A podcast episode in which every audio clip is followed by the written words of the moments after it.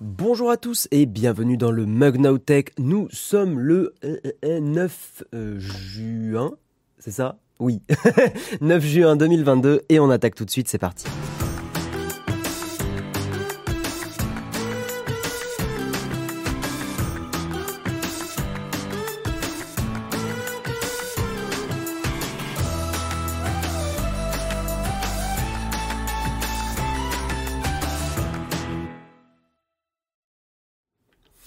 Salut les gens, comment ça va? Bienvenue dans le mug, bienvenue, bienvenue, salut Olek, salut Techni, salut Sir Newt. Bonjour à tous, comment ça va bien Comment ça va bien Salut Poppy Salut, salut, bienvenue dans le mug. Ce matin, on va parler de tech et de société, bien sûr, hein, parce que nous vivons dans une saucisse, vous le savez bien. Voilà, voilà. Salut à tous. Pile à l'heure. Bah écoute, oui, ça va, pas mal, docteur euh, Papia. On essaye d'être à l'heure, écoute. En général, eh, eh, eh, quand même, en, en, quoi En 7-8 ans de matinale, je crois que Naotech a plutôt été à l'heure globalement. hein, globalement. Petite voix, euh, c'est pas impossible. C'est pas impossible. Oui, j'ai, c'est, pas impossible qu'il y ait eu une petite soirée hier et que, euh, que voilà, voilà, voilà. Mais, euh, mais ça va aller, hein, ça va le faire. Attendez, attendez, attendez. Juste, j'ai chaud. Voilà, bonjour à tous. Hop. On se déshabille bien sûr dans le mug. J'ai fait tomber le pull, c'est pas grave. Bonjour à tous. Hein. Parler de tech, quel drôle d'idée. Bah, à, qui le dis-tu Hein Hein, à qui le dis-tu? Euh... Ah, tu parlais pour toi Ah oui, non, mais... ok, docteur Papia, il n'y a pas de souci. Voix grave, soirée passée tardive. Écoute, euh, j'ai été raisonnable quand même hier. J'ai été raisonnable. On est parti sur du striptease maintenant, non, n'abusons pas non plus. Euh, je ne pense pas être le, corps idéal pour, faire un, striptease dès le matin. Puis je pense que vous n'avez pas envie de ça en fait. Hmm. Nous sommes dans la sauce. Eh, Écoute, euh, Yotaro, euh, je crois que ça va nous. Hein. Salut Abdes, bienvenue à toi. Première fois que tu écris un message, c'est cool.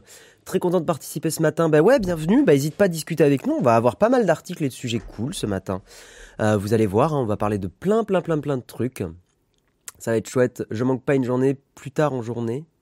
Je manque pas une journée plus tard en journée. J'ai- pas compris.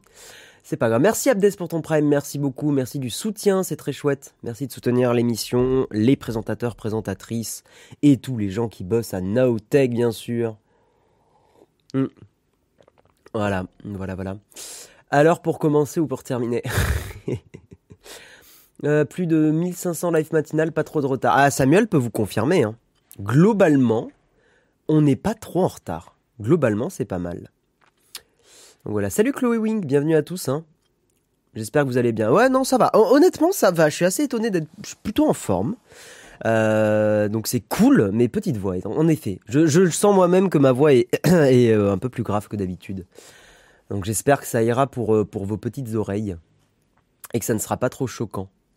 Voilà, voilà. Ce matin, mesdames et messieurs, nous allons parler. Est-ce que je lance le petit générique du Kawa? D'habitude, on fait quoi? Est-ce que je fais les articles, le, sommaire des articles avant ou après le générique? La team modération, vous préférez quoi? Parce que moi, j'avoue que j'aime bien les deux. Puis j'aime bien vous embêter un peu aussi. Donc, euh, sur le démarrage, rarement en retard sur le démarrage. sommaire avant le générique? Allez, on se fait un petit sommaire de ce matin. J'espère que vous êtes chaud. J'espère que vous êtes chaud. J'espère que vous vous réveillez tranquillement. Ça va être un mug de détente ce matin. Dans le sommaire. Hop, est-ce que la caméra va fonctionner? Bien sûr que non. Alors, dans le sommaire ce matin, mesdames et messieurs, nous allons parler. Si, si, on fait un petit sommarion, on fait un petit sommarion, il n'y a pas de, a pas de souci. Hiroki Ravioli, très beau pseudo, un petit ravioli, bien sûr. Nous allons parler de nothing, nous allons parler de rien. Nous allons parler de rien qui va lancer son téléphone. On a enfin une date, on va en parler. Nous allons parler de France Identité.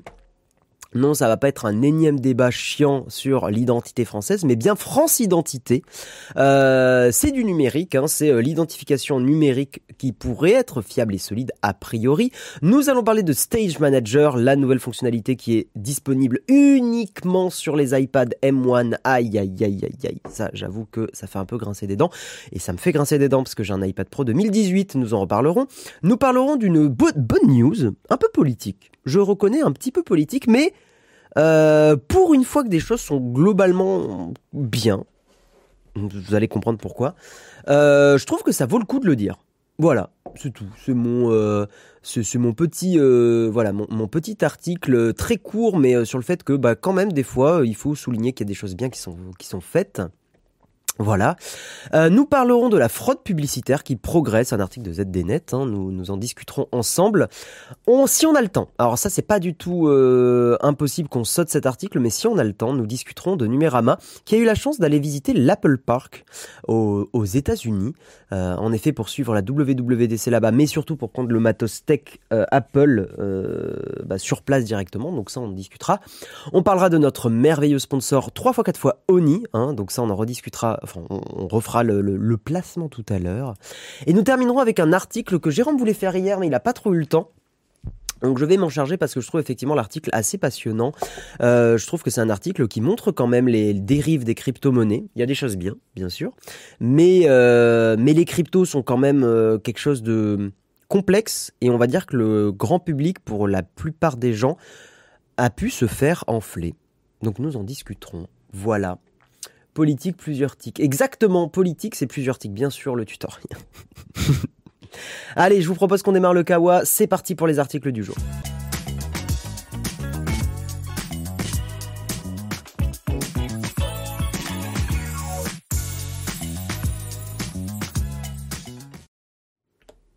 Bien le bonjour, Rarefo, je ne suis pas en podcast. Bienvenue à toi, White Fox 2232. Bienvenue à toi, c'est cool. Tu vas voir, c'est chouette de suivre en live aussi. Le live a une, a une saveur particulière quand même. Il faut bien le reconnaître. Le, le mug s'apprécie un peu plus. Après, il est très cool à écouter en podcast, mais force est de constater quand même un live s'apprécie un peu plus en direct. Je trouve. Euh, au cool, on pourra enfin avoir rien comme smartphone. Je sens que les blagues sur rien, le, le téléphone du rien, ça va être compliqué. Ça va être très très compliqué. Et je pense surtout que nous, on va faire un titre sur la chaîne YouTube. Attendez, je déplace le micro. On, va faire un titre sur la chaîne YouTube. Ce smartphone ne vaut rien, lol, MDR. Non, on va pas le faire. Salut Flonflon, comment tu vas? On se voit ce soir, euh, Flonflon. On peut insulter directement le streamer, un plaisir. Non, non, absolument pas. Il faut pas faire ça, Flonflon. J'espère que tu vas bien. Oh, Flonflon, faut qu'on se revoie quand même là. Ça fait trop longtemps, Flonflon. Guillaume, on a dit pas de spoil de vidéo. Ouais, non, mais en vrai, je dis ça, mais oui, c'est même pas sûr qu'on teste le Nothing. Je suis pas sûr que. On, en discutera. Je vous fais l'article et on en discute après. Mais est-ce que le, Nothing va vraiment, euh, Nothing Fun One va vraiment exciter les foules? Hmm, Je sais pas, parce que euh, Nothing va annoncer un, téléphone euh, avec un bon rapport qualité-prix. Mais en soi, on n'est plus dans la même période que l'époque des OnePlus, enfin du premier OnePlus, où à l'époque, c'était pas le marché du smartphone n'était pas pareil. Et il y avait un, comment dire, il y avait la place pour un outsider qui disrupte, mais qui, euh, qui apporte un, vrai produit avec un super rapport qualité-prix. Aujourd'hui, le, bon rapport qualité-prix, on l'a avec des smartphones comme Xiaomi, on l'a, même Apple d'une certaine façon amène des smartphones moins chers. Il y a moins ce besoin de faire du téléphone milieu de gamme. Disons que la, le choix est plus varié déjà. Donc, euh, donc, donc je suis un peu mitigé, mais on va en parler. Ce lancement marque le vrai commencement de l'aventure Nothing. Le communiqué de presse de la très jeune marque fondée par Carl Pay n'hésite pas à afficher des ambitions élevées concernant le Nothing Phone One, le premier smartphone de la marque et le produit le plus important de son écosystème. Mais derrière ces belles flatteries, l'information à retenir est une date. Si la marque vous intéresse, réservez dans votre agenda le créneau du 12 juillet à partir de 17h. Jérôme, c'est déjà noté dans l'agenda. C'est le moment auquel vous pourrez assister directement à la conférence, à la présentation pardon, du Nothing Phone One. Voilà. Alors, est-ce que c'est le retour des flagship killer Au début de OnePlus, Carl Pei, parce que Carl Pei, effectivement, c'est le fondateur de Nothing, et c'est celui euh, qui a fondé OnePlus, hein, initialement, avec... Comment il s'appelle l'autre? Ah, j'ai plus son nom, mais c'est celui qui est encore dirigeant d'Oppo. Je l'ai euh, traité en vidéo, mais là, son nom me revient plus. C'est pas grave. Euh, donc Carl Pei souhaitait proposer la meilleure expérience possible dans un smartphone à un prix contenu. Si la marque cousine d'Oppo, Xcopo et, et, et OnePlus, en fait c'est BBK derrière, un peu compliqué. Mais euh, enfin non, pas si compliqué que ça. Mais globalement, c'est BBK qui chapeautait tout ça. hein. Donc voilà, Oppo s'est tourné vers le marché du premium. D'ailleurs, Oppo fait des très bons téléphones pour le coup. hein. On en a un euh, qui arrive bientôt en, découverte sur la chaîne YouTube. Le jeune entrepreneur semble bien décidé à redonner ses lettres de noblesse au flagship killer au travers de sa nouvelle marque Nothing. Ramener un souffle de nouveauté et de passion dans l'industrie. Bon, ouais, j'attends de voir. Parce qu'honnêtement, si c'est un téléphone milieu de gamme, la nouveauté la passion dans l'industrie, aux dernières nouvelles, la fiche technique du Nothing Phone One comprend comprendre, comprend, ah, petite coquille euh, Android, comprend un écran Full HD de 6,5 pouces avec un taux de rafraîchissement de 90 Hz, une puce Snapdragon 778G, qui est un très bon processeur, euh, c'est très bien que, euh, que Nothing l'utilise, il est très très endurant, couplé à 8 Go de RAM, un triple appareil photo de 50 plus 8 plus 2 mégapixels, ça veut dire qu'ils vont remettre le capteur macro de Cax. Non, pourquoi vous faites ça? Voilà, bah je suis plus excité. Voilà, c'est fini, finito. Non, mais euh, c'est chiant. Ça veut dire qu'il y aura le, capteur macro euh, nul. Et je parle pas du poisson, bien sûr. Mais, euh, mais non, non, pourquoi, pourquoi ils arrêtent pas de mettre ces trucs de 2 mégapixels? C'est, Je suis sûr qu'ils vont faire un truc macro et la qualité sera nulle. Et on vous dira, faites une photo au grand angle et croppez dans la photo et ça sera mieux. Bref. Une batterie de 4500 mAh, recharge sans fil, 128 Go de stockage, Android 12, Nothing OS, d'accord, d'accord. Euh, le Nothing Phone va se démarquer par son design novateur. Effectivement, on pourrait voir les composants internes du téléphone. Donc un, téléphone très geek. Et en soi, ça fait mal à entendre, mais un téléphone geek, ça se vend pas si bien que ça. hein. Parce qu'un téléphone commence à se vendre quand il se vend au grand public. Et c'est con, mais un téléphone où on voit l'intérieur, c'est pas un truc qui, qui va. Enfin, où monsieur et madame tout le monde va vraiment être attiré par ça. Donc je suis euh, pour l'instant très dubitatif, même si il faut reconnaître la force de frappe marketing de Carl Pei, euh, qui garde une. euh, comment dire Il a une, une bonne réputation dans le monde de la tech, hein, Mr. Carl Pei, et moi c'est quelqu'un que j'aime bien, que je suis et que je trouve que c'est un parcours intéressant. Donc, euh, donc voilà, on verra. Euh, prix oscillant entre 250 et 400 euros pour ce Nothing Phone One. Qu'est-ce que vous en pensez, le chat? Est-ce que c'est un téléphone qui vous, euh, qui vous intéresse, qui vous titille? Mais je suis sûr que vous allez me dire que bof, parce qu'en fait, aujourd'hui, vous avez déjà un smartphone récent. Et en fait, c'est des smartphones qui tiennent 4-5 ans. Donc, le besoin d'acheter un nouveau téléphone, là où les OnePlus, c'était une époque où en plus c'était moins problématique, on va dire qu'on pensait moins aussi à l'écologie, tout ça. Mais aujourd'hui, changer de téléphone tous les ans, bah déjà ça sert à rien. Factuellement, ça apporte pas grand chose. Euh, et quand bien même, c'est pas dingo dingo quoi. On l'a vu le design, non, on a vu le design du, euh, du launcher, du, de l'écran d'accueil. Voilà. Se lancer sur le hardware smartphone en 2022, c'est dur. Ouais. On pouvait pas s'attendre à un super smartphone dans cette société, c'est pas Apple, Samsung ou Google. Il y a la place pour, euh, pour une société qui casse encore le marché, François du 45, simplement, le marché est plus difficile à casser qu'avant, c'est ce que je disais en préambule. Pas intéressé, pourquoi diable ne pas mettre de téléobjectif? Ouais, moi je suis euh, d'accord avec ça, j'aurais aimé, euh, aimé un téléobjectif. Là, clairement, la fiche photo me, me titille pas, mais d'un autre côté, faut pas oublier les gens que euh, le téléobjectif n'est pas un capteur photo très prisé par le grand public, parce que en fait le grand public vous répondra très bêtement, bah tu zoomes dans ta photo quoi. Et est-ce qu'ils ont pas tort finalement? Nous on sait, vous et moi on fait un peu de photos, on sait qu'une longueur focale différente est, plus intéressante, mais le grand public il fait des photos de sa famille, euh, de ses enfants, de ses potes, de ses collègues. Euh, il fait pas des photos de photographe au téléphone quoi. Et je dis ça de façon absolument pas méprisante. Euh, moi, 95% de mes photos, plus 98, 99, c'est des photos de grand public. C'est juste qu'il y a des moments où j'aime bien voir le téléphoto, effectivement, et je trouve que j'ai fait des photos plutôt chouettes, avec un côté artistique, avec d'énormes guillemets, parce que je me considérerais pas comme un artiste, le mot est un peu fort, mais voyez ce que je veux dire, quoi. Avec une démarche, en tout cas. Euh, et le téléphoto me permet de faire des trucs que j'aurais pas pu faire au grand angle. Mais, fondamentalement, je suis un hipster. euh, je suis juste un hipster, quoi. en vrai, euh, les gens, ils zooment dans la photo. Sur la qualité, sera-t-elle au rendez-vous Mon iPhone 11 fait de très belles photos. Non, mais euh, ah, euh, ben, on verra. Mais l'iPhone 11, euh, Camille, il est très très très bien. Ah, tu avoues. Ben oui, un petit peu. Louis 40, tu dis J'étais chaud pour acheter ce téléphone, mais en voyant mon Samsung Note 20 Ultra se dégrader, j'ai dû changer avant sa sortie. Mince, t'as pas essayé de changer la batterie, Louis 40 C'est dommage, parce que si ça se trouve, changer la batterie, t'aurais complètement corrigé les, les problèmes. T'as une casquette et t'es de gauche, t'es un artiste. je vous l'ai pas dit, mais je suis intermittent du spectacle. Let's go euh, euh, Pour ce prix-là, j'ai un iPhone 11 Pro reconditionné. Ouais, bah ouais, d'une certaine façon, l'iPhone 11 Pro, il fait des, super photos. T'as l'écosystème Apple. T'as la mise à jour iOS 16 qui maintenant, niveau, niveau personnalisation, il euh, y a moins envie à Android. Salut les Moon, ce aujourd'hui, enfin ce matin, on va parler de, on est en train de parler de Nothing, là, du nouveau téléphone.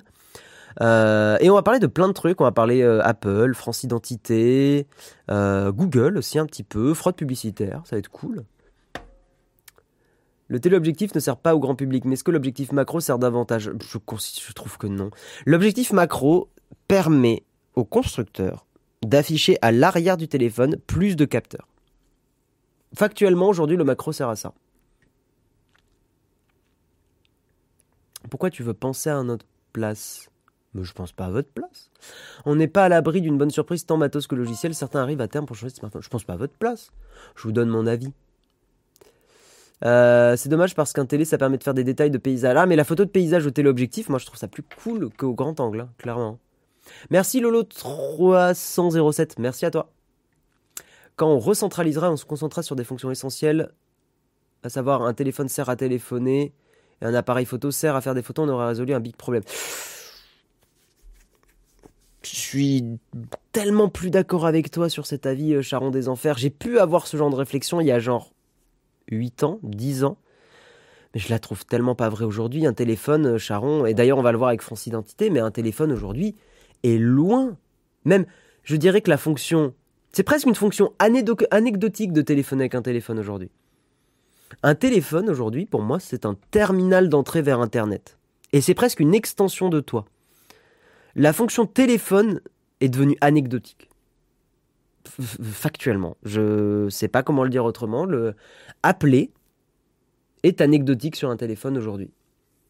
Euh, faites un temps d'écran, euh, regardez le nombre de minutes que vous passez à téléphoner comparé à utiliser votre téléphone pour faire autre chose. Le téléphone n'est plus la fonction majoritaire.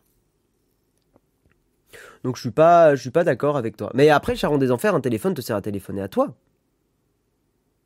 mais je pense que la majorité des gens dans le chat euh, l'utilisent de moins en moins pour téléphoner. D'autant plus qu'aujourd'hui, tu as des messageries qui permettent d'envoyer des vocaux, même si c'est l'enfer, bien sûr, euh, mais du texte, du machin. En fait. Le, téléphone est devenu tellement... Euh, enfin, téléphoner à quelqu'un... Ah, est-ce que c'est pas un truc qui disparaîtra dans le futur? Petite réflexion du matin. Est-ce que téléphoner à des gens non, si, il y aura toujours les visios. Non, si, si. Mais je me pose la question sincèrement, parce qu'en soi, l'usage du téléphone, euh, du, fait de téléphoner, se réduit. Ah, c'est une question intéressante. Je sais pas. La prison ferme pour les expéditeurs de vocaux. Le problème est plus que le téléphone est multifonction, il permet aux organisations multinationales de te pister plus, d'avoir plus de données et te prédire de mieux en mieux, cette ère est corrompue. Ouais, attention avec les, trucs à l'emporte-pièce. Tu, vois par exemple SX Quincy, je parle beaucoup de vie, de vie privée et quand je fais des quand j'écris sur ça, je suis toujours à deux doigts de dire on est foutu. Parce qu'en fait, quand tu prends des, des faits, et tu les alignes, tu te dis non mais c'est pas possible, comment on fait, on est pisté, machin. Je pense qu'intellectuellement, dire on est foutu, cette ère est corrompue, euh, on est manipulé, je pense que ça n'apporte rien. C'est un peu des phrases à l'emporte-pièce, je comprends pourquoi tu dis ça, hein, mais c'est un peu des phrases à l'emporte-pièce, mais en soi, je pense que beaucoup de combats seraient pas allés aussi loin qu'ils sont allés si on avait dit ça. Par exemple, je prends un exemple qui va... C'est le premier qui me vient en tête, je suis fatigué, c'est le matin, mais quand il y a eu le, le, le, sida, putain, heureusement que des gens ont pas dit, putain, c'est foutu, on n'y arrivera jamais, euh, on n'arrivera jamais à lutter contre ça, ça se transmet trop. Bah non. Pas du tout en fait. Il y a des gens qui ont trouvé des solutions. euh, et donc pour la vie privée, je fais le parallèle avec les lois qui évoluent. Tu as eu le RGPD, euh, tu as les lois en Europe qui commencent, enfin qui évoluent en permanence. Alors tu as des lois aussi qui régressent parce que forcément c'est un combat permanent. Mais tu, tu, tu as euh, des évolutions constantes sur ça. Et globalement, si tu fais le bilan sur les 20 dernières années, ça va dans le bon sens quand même. Aujourd'hui, d'une certaine façon, le grand public, par exemple, est un peu éduqué, grâce au pop-up, sur le fait que tu te fais traquer sur beaucoup de sites web. Donc non, je suis pas d'accord avec toi. euh, je trouve que globalement, ça va dans le bon sens. Je trouve qu'on est moins traqué qu'avant, on est moins pisté. Euh, c'est pas encore gagné, mais ça va mieux qu'avant, je trouve. C'est, voilà, c'est tout. C'est que si tu, tu, tu dis bon bah c'est foutu, l'air est corrompu, non. Putain, un peu de positivité, quoi. Non, non, go, go, go, euh, go. On parle de ça, on en discute, euh, euh, on, on- évolue là-dessus, euh, euh, on rigole, tout va bien, quoi. On se boit un café, euh, ça va, quoi. Non, non, non, non, non. Non, moi je, moi, je continue de dire, je trouve qu'on est dans une époque incroyable. Au sens positif du terme. Je trouve qu'on vit, en termes de numérique, des trucs de fou.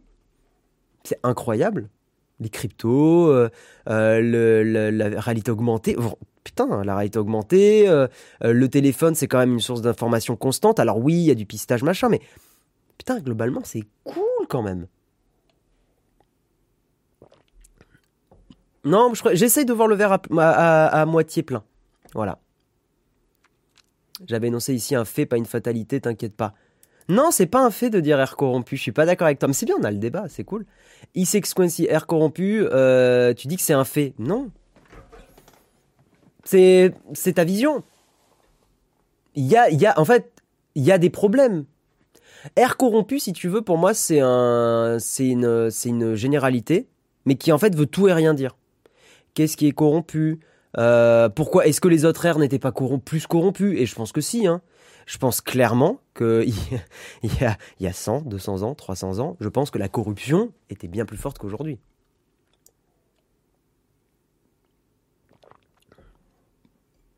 Mais euh,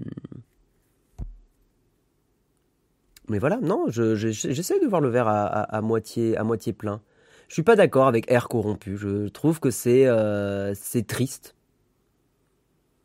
Voilà.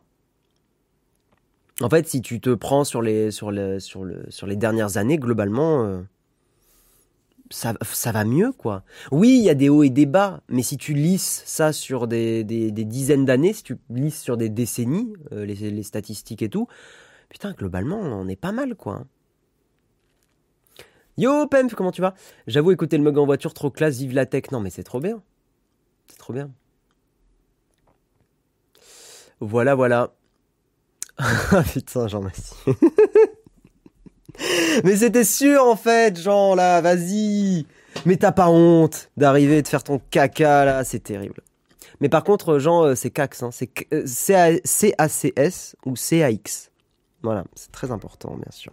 On va avancer, on va avancer. Bah tiens, en plus, eh, Jean, eh, est-ce qu'on n'arrive pas, est-ce que t'arrives pas et on parle un peu de France identité, bien sûr. Let's go, c'est un peu politique, petit peu politique, mais vous le savez, dans le mug, on parle aussi un petit peu de ça.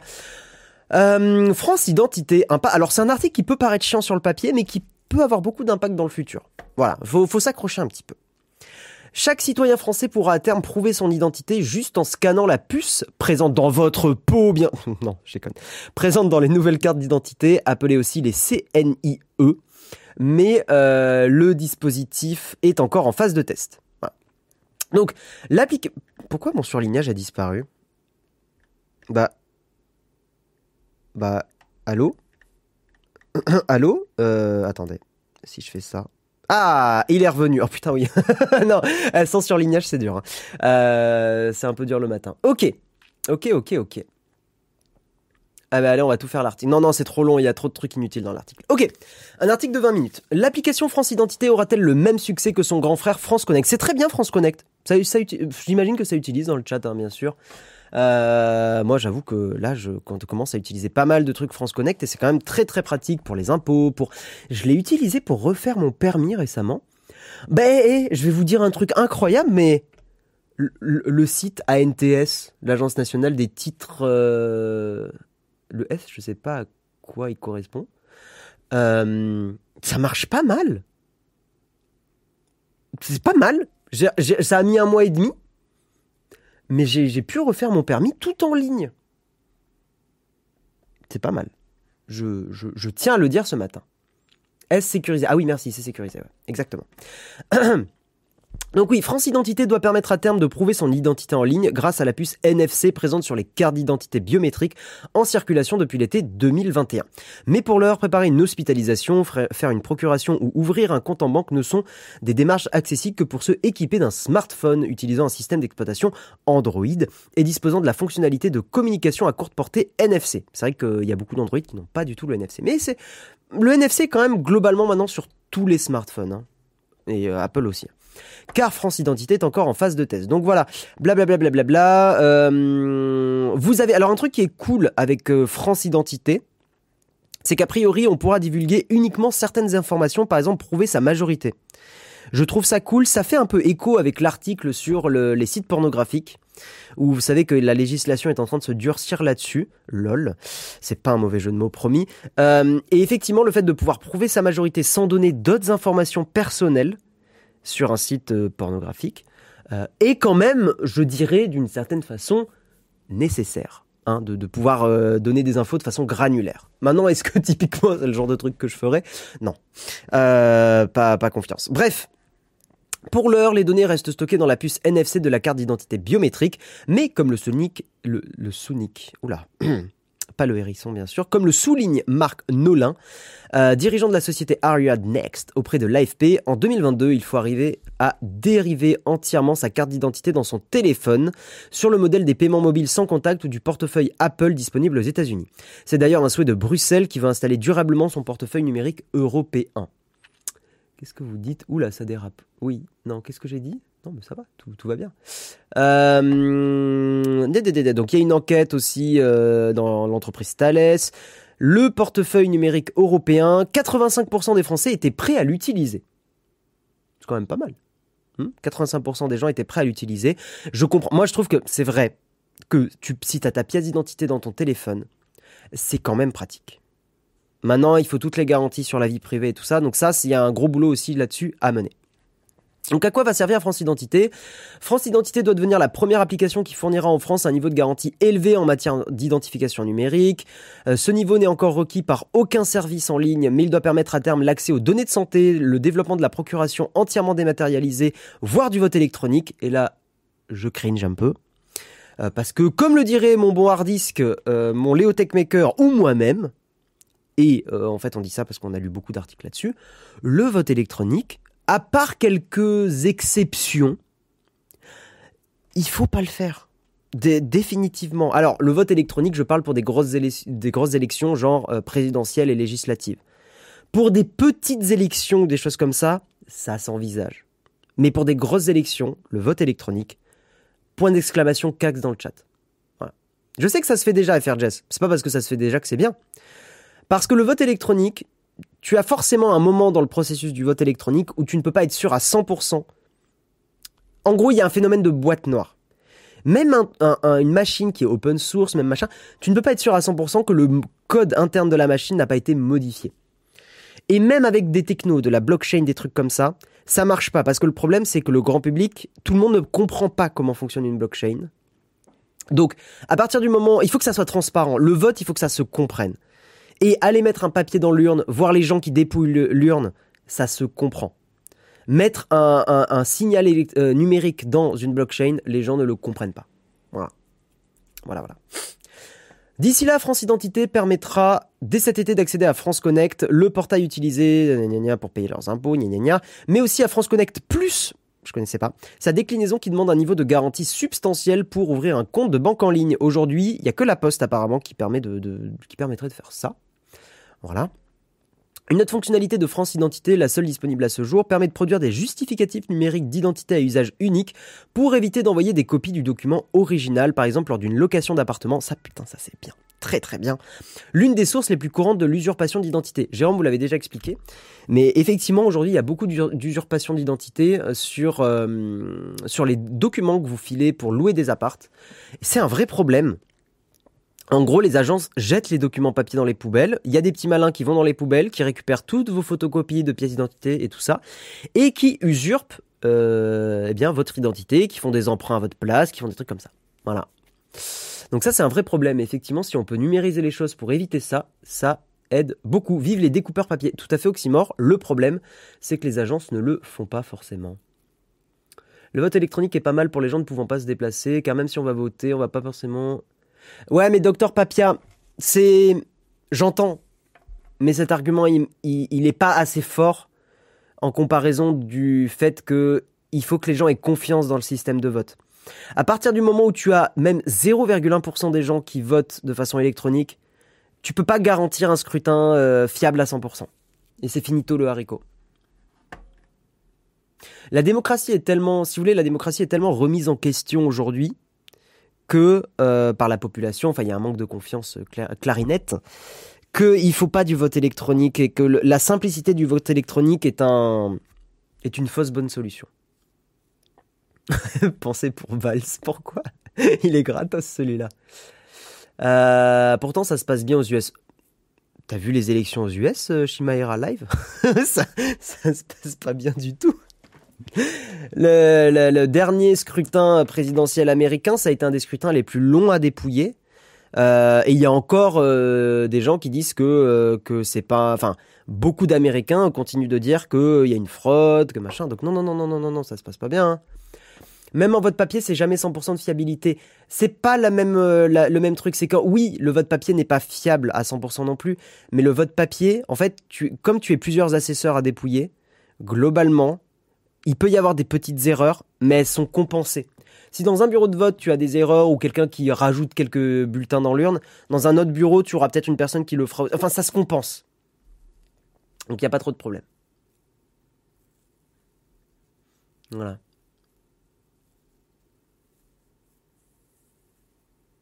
Même à la main, le vote n'est déjà pas 100% fiable. Le vote électronique permet d'inciter les gens à s'exprimer sans se bouger. Jean, il avait expliqué ça en live, que non, le vote électronique, globalement, n'avait pas augmenté beaucoup le pourcentage de, participation à des élections. Je sais pas si c'était encore dans le chat, Jean, euh, pour confirmer ça. Mais c'est toi qui avais donné une stat, il me semble, qui disait qu'effectivement, peut-être que Pem, tu l'as aussi, vu que tu écoutes euh, beaucoup les lives de Jean. Euh, mais il me semble bien que le, vote électronique incitait pas, même pas les gens à aller plus voter ça faisait pas augmenter beaucoup les statistiques. Je sais pas. Enfin, je, demande confirmation. Je demande la VAR. tu pourrais voter à main levée, il te dirait que c'était pas ta vraie main. Oui, j'entends, mais quand même. Bon, avançons dans l'article. En attendant, euh, oui, et donc, et donc, et donc, et donc. Vous vous rappelez qu'il y a eu le tweet qu'avec Jérôme, on a, été un petit peu, euh, on a un peu bugué là-dessus. Euh, sur le tweet de France Identité qui disait paraît-il que nous devrions regarder la WWDC. 2022 euh, et euh, et donc justement bah, alors il y a une explication enfin hein, donc ouais un pas de trace d'un support sous iOS 16 pour la carte d'identité numérique française donc effectivement il n'y a pas eu d'annonce sur ce sujet là concernant ce sujet là et en fait pourquoi ce tweet a été fait, enfin la, la raison de ce tweet, c'est qu'il y a une application iOS qui serait en développement pour bénéficier de ces nouveaux services. Donc il y a une application France Identité qui serait en développement. Voilà. Alors il y a un petit paragraphe sur les risques pour la vie privée, donc ça j'avoue que ça me fait plaisir. L'utilisation de France Identité restera strictement facultative et n'a pas vocation à se substituer au mode alternatif formulaire papier ou guichet, promet le gouvernement. C'est là où on reste très vigilant, relève Bastien Lequerec, membre de l'association des défenses des libertés à l'ère numérique, bah la quadrature du net, hein, la fameuse qui veut que ces alternatives physiques ne soient pas désincitatives. À travers ce phénomène de dématérialisation à outrance des services publics, on est en train d'obliger les citoyens et citoyennes à passer par de l'identité numérique. Et identité numérique veut dire création d'une fiche avec son nom et sa photo, date de naissance, etc. Oui, en fait, ça, d'une certaine façon, ça fiche les gens. Après, ficher n'est pas forcément euh, négatif non plus. Hein. Mais voilà. Autre risque, elle pourrait conduire à une multiplication des cas où on va vous demander de justifier votre identité. C'est vrai, ce qui, c'est un bon argument aussi. Hein. Vivre dans une société où on demande ses papiers tout le temps, c'est pas une société dans laquelle on a forcément envie de vivre. Ça pose des problèmes. Voilà. Ça pose des problèmes, ça pose des problèmes en fait à, moyen long terme parce que un gouvernement peut changer.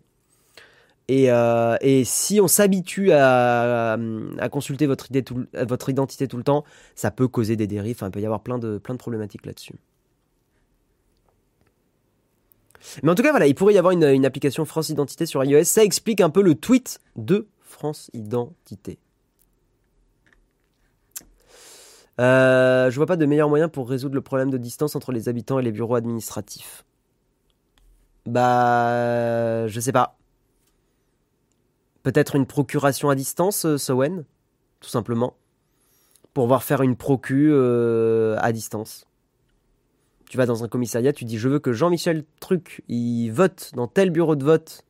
Parce qu'aujourd'hui on est d'accord, la procu, j'en ai jamais fait, donc je me pose la question, la procu, tu peux pas la faire pour quelqu'un qui est à distance, non? Si, tu vas dans un commissariat, tu peux le faire, genre, par exemple, moi je peux le faire pour Toulouse ou pas? C'est une bonne question. Déjà, par exemple, bah, déjà, il y a un problème, le fait de devoir faire la procu au commissariat, déjà, rien que ça, c'est chiant. Il, faudrait trouver un moyen de le, de le simplifier.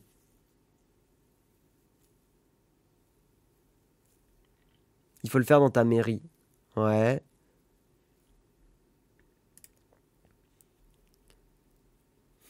Hmm. Hmm, hmm, Mes amis en banlieue parisienne en ont marre d'avoir trois contrôles d'identité par semaine quand ils se baladent au passage. C'est un autre problème, M. Wendigo, mais je le, je, je, compatis.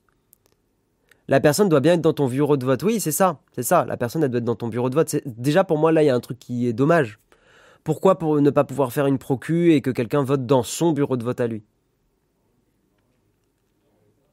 Ça serait beaucoup mieux. Tu peux faire la procu en ligne. Ah, intéressant. Par contre, la personne doit voter dans ta ville ou ton bureau de vote. Ouais, ouais, c'est ça. Hein. À distance, c'est possible. Hein, ok, contradictoire. Ok, je sais pas. Tu peux le faire dans n'importe quelle gendarmerie. Ok. Là, donc on peut le faire à distance. Euh, je savais pas. J'ai fait la procuration pour présidentielle à 500 km. Il faut juste que la personne aille dans le bureau de vote où on est inscrit. Ah oui, non, mais donc c'est ça il faut que la personne aille euh, là où tu es inscrit. Tu peux prendre quelqu'un qui n'est plus dans ton bureau de vote, c'est nouveau depuis 2022. Ok. Trop complexe de recompter le bon nombre de votes si on peut procurer dans un autre bureau. Bah, il suffit de l'anticiper. Déclarer ses impôts sur le net ne pose pas de problème, mais voter par internet est grave, j'ai jamais compris cet argument. Bah tu compares deux choses qui n'ont pas les mêmes implications, euh, VD. DVD. Euh, déclarer ses impôts n'est pas... Déclarer ses impôts, c'est un... En fait, tu fais tes impôts peu importe le gouvernement. Par contre, changer de gouvernement, je considère que t'es pas sur le même niveau de de sévérité des des t'es pas sur le même processus euh, démocratique en fait. Enfin c'est même pas en fait c'est pas comparable. Les impôts c'est pas un processus démocratique. Les impôts c'est euh, c'est les impôts quoi. C'est pour euh, que la société vive. Le vote c'est un processus démocratique. Donc pour moi tu tu avec tout le respect que je te donne hein, mais je trouve que tu mélanges deux choses c'est pas pareil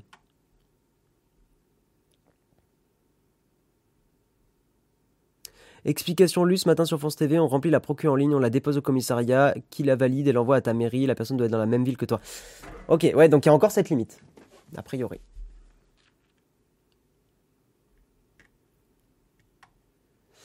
Euh, ok, on va avancer. Mesdames et messieurs, c'est très intéressant de parler de tout ça. Vous voyez, c'est cool, hein on parle pas que tech en fait.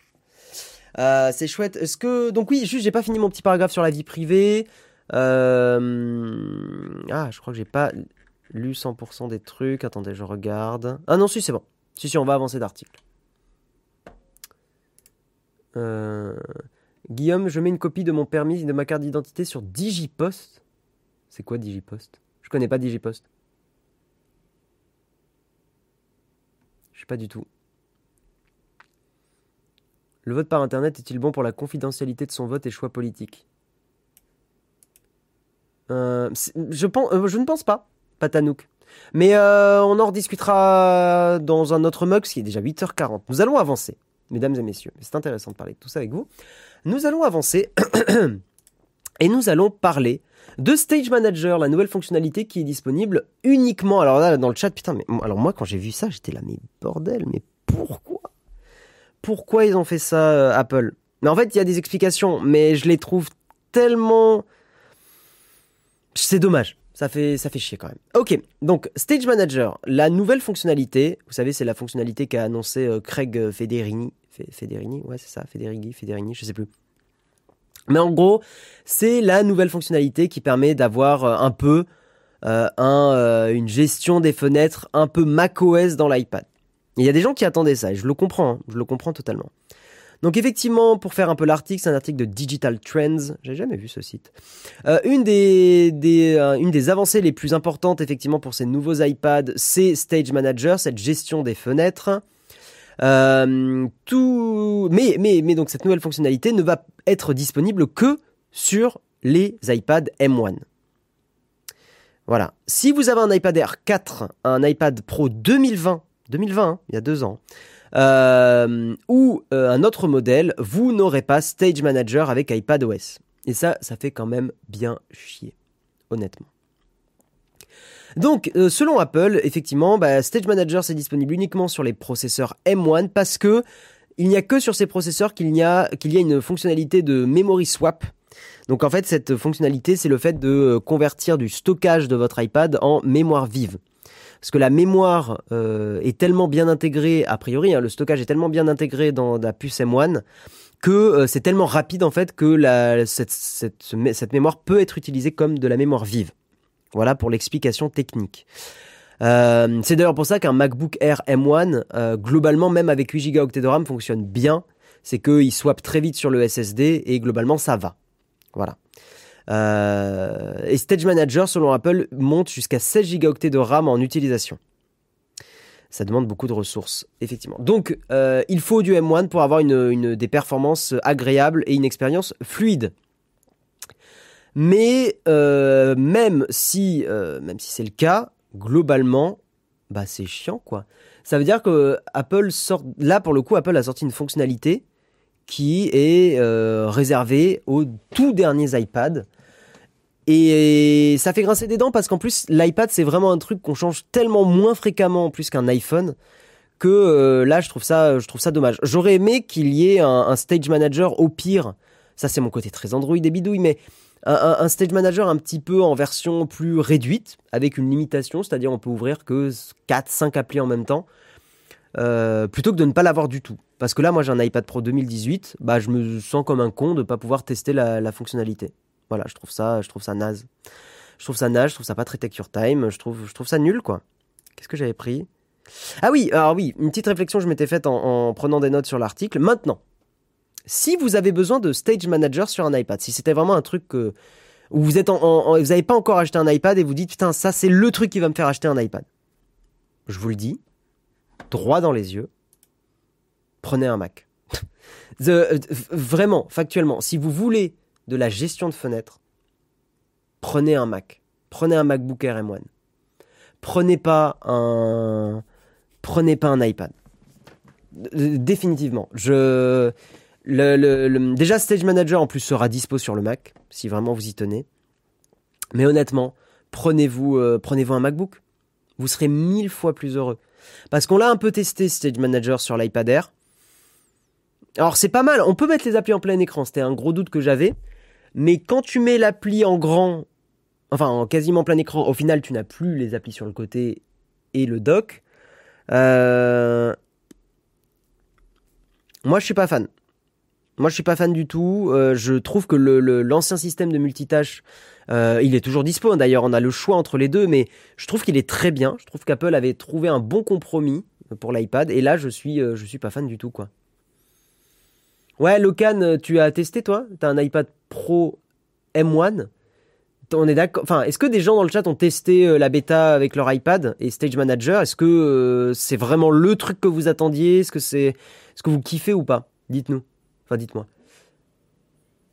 C'est beau mais pas trop pratique. C'est pas la, philosophie d'Apple de proposer quelque chose qui marche à moitié mal. Ben ouais, je trouve que Stage Manager fait un peu euh, truc bizarrement branlé. Je comprends l'idée, Mais, euh, mais pour l'avoir testé, je trouve ça. En fait, je trouve que ça, rend les choses vite bordéliques sur un iPad. Et un iPad. Après, c'est bien pour l'écran externe, d'ailleurs. Mais bon. Est-ce que les M2, on va les appeler les M2 Pas mal. De toute façon, un iPad Pro plus clavier Paul souris arrive au prix d'un MacBook. on est complètement d'accord, euh, Nico. Si vous achetez un clavier, même celui de, Logitech, hein, le Combo Touch, qui coûte 100, 150 balles, je crois, et que vous prenez un iPad Air, le moins cher des iPad M1, c'est un iPad Air, il doit coûter 600, un truc comme ça, 700, bah globalement, vous arrivez au prix du MacBook Air M1. Hein. Au MacBook Air M1 8 Go et, et 256 de stockage. Donc voilà. Hmm. Je croyais que vous n'aimiez pas Stage Manager. C'est ce que je dis, euh, Willy Yusa. Ce qui me saoule, c'est l'écran externe réservé au M1. Oui, c'est vrai.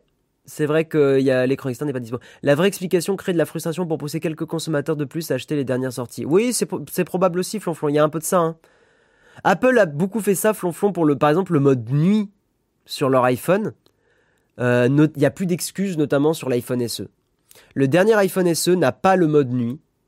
Et c'est un bridage logiciel évident, vu que là, il n'y a même pas l'excuse du processeur, vu qu'il a un des derniers processeurs, le, SE3. L'iPhone SE3. Donc non, non, euh, il y a un bridage logiciel. Euh, j'aurais aimé qu'Apple le laisse, quitte à tant pis que ça recharge une fenêtre, tu vois, c'est chiant, mais j'aurais préféré que sur mon iPad, bah, si j'ouvre trop de trucs, je réouvre une très vieille fenêtre, bah ça recharge la fenêtre, quoi. Tant pis, hein. J'utilise depuis le début, mais au final, je reviens à mettre en plein écran. Donc pourquoi Et si en bas les fenêtres sont trop petites? J'utilise pour mes cours en mode paysage. Il euh, n'y a pas trop d'intérêt à avoir les fenêtres à côté. Ouais, un split de deux ou trois applis, c'est mieux. Ouais, on est d'accord. Ah non, mais Apple euh, a des démons. Hein. Apple a des vieux démons de merde. Euh, sur le bridage, ils sont pas très tech your time sur plein plein d'aspects. Nous, on vous conseille quand même en général, euh, je sais que ça va faire grincer des dents, mais si vous avez les moyens, aujourd'hui, les iPads et les iPhones sont des produits qui sont factuellement, ils font partie des plus durables. Maintenant, euh, Apple a quand même des politiques crado sur plein de trucs. Le Lightning, ça fait longtemps qu'ils n'ont pas évolué sur le Lightning alors qu'ils ont pu mettre de l'USB-C depuis 2-3 ans. Il y a encore des pratiques qui sont, qui sont nazes. Il y a encore des pratiques bien bien nazes chez Apple. Voilà, voilà. Il est 8h47. Nous allons avancer. Euh, oui, euh, d'ailleurs, petit disclaimer évident. Si vous êtes intéressé par la bêta, on vous conseille Nowtech, nous, d'attendre au moins la première mise à jour avant d'installer la bêta développeur. Vraiment, n'installez pas les bêtas trop vite. Je sais que c'est tentant. Honnêtement, vous voulez pas être dans la situation où vous avez besoin d'une appli ou de votre téléphone dans un moment critique et parce que vous vouliez avoir le truc un peu vite. C'est un warning. Vous faites ce que vous voulez. Je pense que dans 99% des cas, vous n'aurez pas de problème. Mais, je vous le dis, attendez un tout petit peu.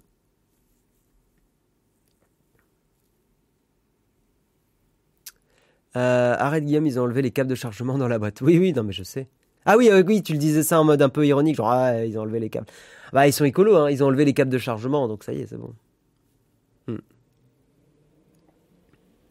La mage arrivera en automne. La version euh, définitive de iOS 16, c'est en automne, euh, Goupils. On va avancer, petite news un peu, un peu bon, encore un peu politique, mais intéressante et positive parce qu'on a vite fait de critiquer beaucoup de choses. Et euh, je trouve que pour une fois, et c'est merci à la haute autorité de la transparence publique, euh, on a des annonces comme ça où je me dis putain, bah, c'est une bonne chose. Il y aura quand même peut-être des conflits d'intérêts, on sait jamais. En gros, je vous la fais rapide, comme ça on va passer à l'article suivant, mais Stanislas Guérini, qui est le ministre de la Transformation et, de la Fonction publique, en gros, il a interdiction de gérer des dossiers concernant Google, en raison d'un risque de conflit d'intérêts. Tout simplement parce que son épouse, à monsieur Stanislas Guérini, euh, travaille chez Google Cloud France. Donc effectivement, dès qu'il y aura des dossiers liés à euh, Google, à la firme américaine, c'est Elisabeth Borne qui prendra ça en charge. Voilà. Ah, j'ai pas trop d'avis après sur euh, Stanislas Guérini. J'avoue que je ne sais pas du tout le bilan du monsieur. Ça, j'avoue que je ne sais pas du tout. Mais, euh, mais voilà, pour aller euh, pour faire l'article un petit peu rapidement, donc le ministre de la Transformation de la fonction publique ne pourra pas traiter des dossiers en lien avec la société Alphabet euh, et ses filiales, important, et ses filiales, selon un décret paru mardi 7 juin. La raison, son épouse, effectivement, travaille au sein de Google Cloud France, euh, comme le mentionne la page de l'homme politique sur le site de la Haute Autorité pour la Transparence de la Vie Publique. Euh, le ministre qui estime se trouver en situation de conflit d'intérêts en informe par écrit le Premier ministre en précisant la teneur des questions pour lesquelles il estime ne pas devoir exercer ses attributions. Euh, le ministre s'abstient de donner des instructions d'administration placées sous son autorité ou dont il dispose, lesquelles reçoivent leurs instructions directement du Premier ministre. Donc effectivement, ces attributions reviennent aujourd'hui à Elisabeth Borne. Donc effectivement, tous les dossiers qui, euh, qui sont euh, comment dire liés à l'hébergement en nuage des données de l'État, donc l'hébergement dans le cloud des données de l'État, c'est Elisabeth Borne qui va, qui va gérer ça. Et bah, c'est important, effectivement, parce que bah, ça évite un accoquinement avec Google, hein, bien sûr. Voilà, voilà pour cette petite news assez rapide, mais je trouve que c'est une bonne chose. Je trouve que là, là, il y a, voilà, il y a une vraie transparence, c'est bien. Alors d'une certaine façon, j'imagine que je suis naïf parce qu'il y aura peut-être des magouilles et carambouilles, mais sur le papier, c'est plutôt bien. Voilà. Euh, mais c'est ridicule de quoi? Euh, Il va bien discuter avec sa femme de Google. Franchement, pourquoi l'avoir nommé sans avoir vérifié? Tu peux pas empêcher non plus euh, quelqu'un d'avoir d'être en couple avec quelqu'un dans une, dans une vie politique. Et, en soi, tu peux pas t'empêcher de nommer quelqu'un parce que sa femme bosse dans une boîte qui pourrait faire du conflit d'intérêts. Oui, euh, en soi, dans le meilleur des mondes, faudrait éviter ça, mais ça me choque pas tant, que ça. Tant que c'est clair et transparent, ça, ça va. Euh... to be wild. Euh... Sans déconner, on fait des décrets pour ce genre de conneries. Mais pourquoi vous dites ça? C'est pas une connerie? Pourquoi vous dites ça? Je comprends pas euh, en quoi c'est une connerie. Au contraire, c'est important, je trouve. C'est hyper important. Euh... L'USDC va être partout par défaut, mais bon, ça fera grincer des dents. Qu'est-ce que t'as dit, Pemph? J'ai l'impression d'être à la maison. J'ai pas, j'ai pas, j'ai pas le suivi. J'ai pas suivi du tout. Olek. Après, je sais que dès que ça parle politique, c'est compliqué.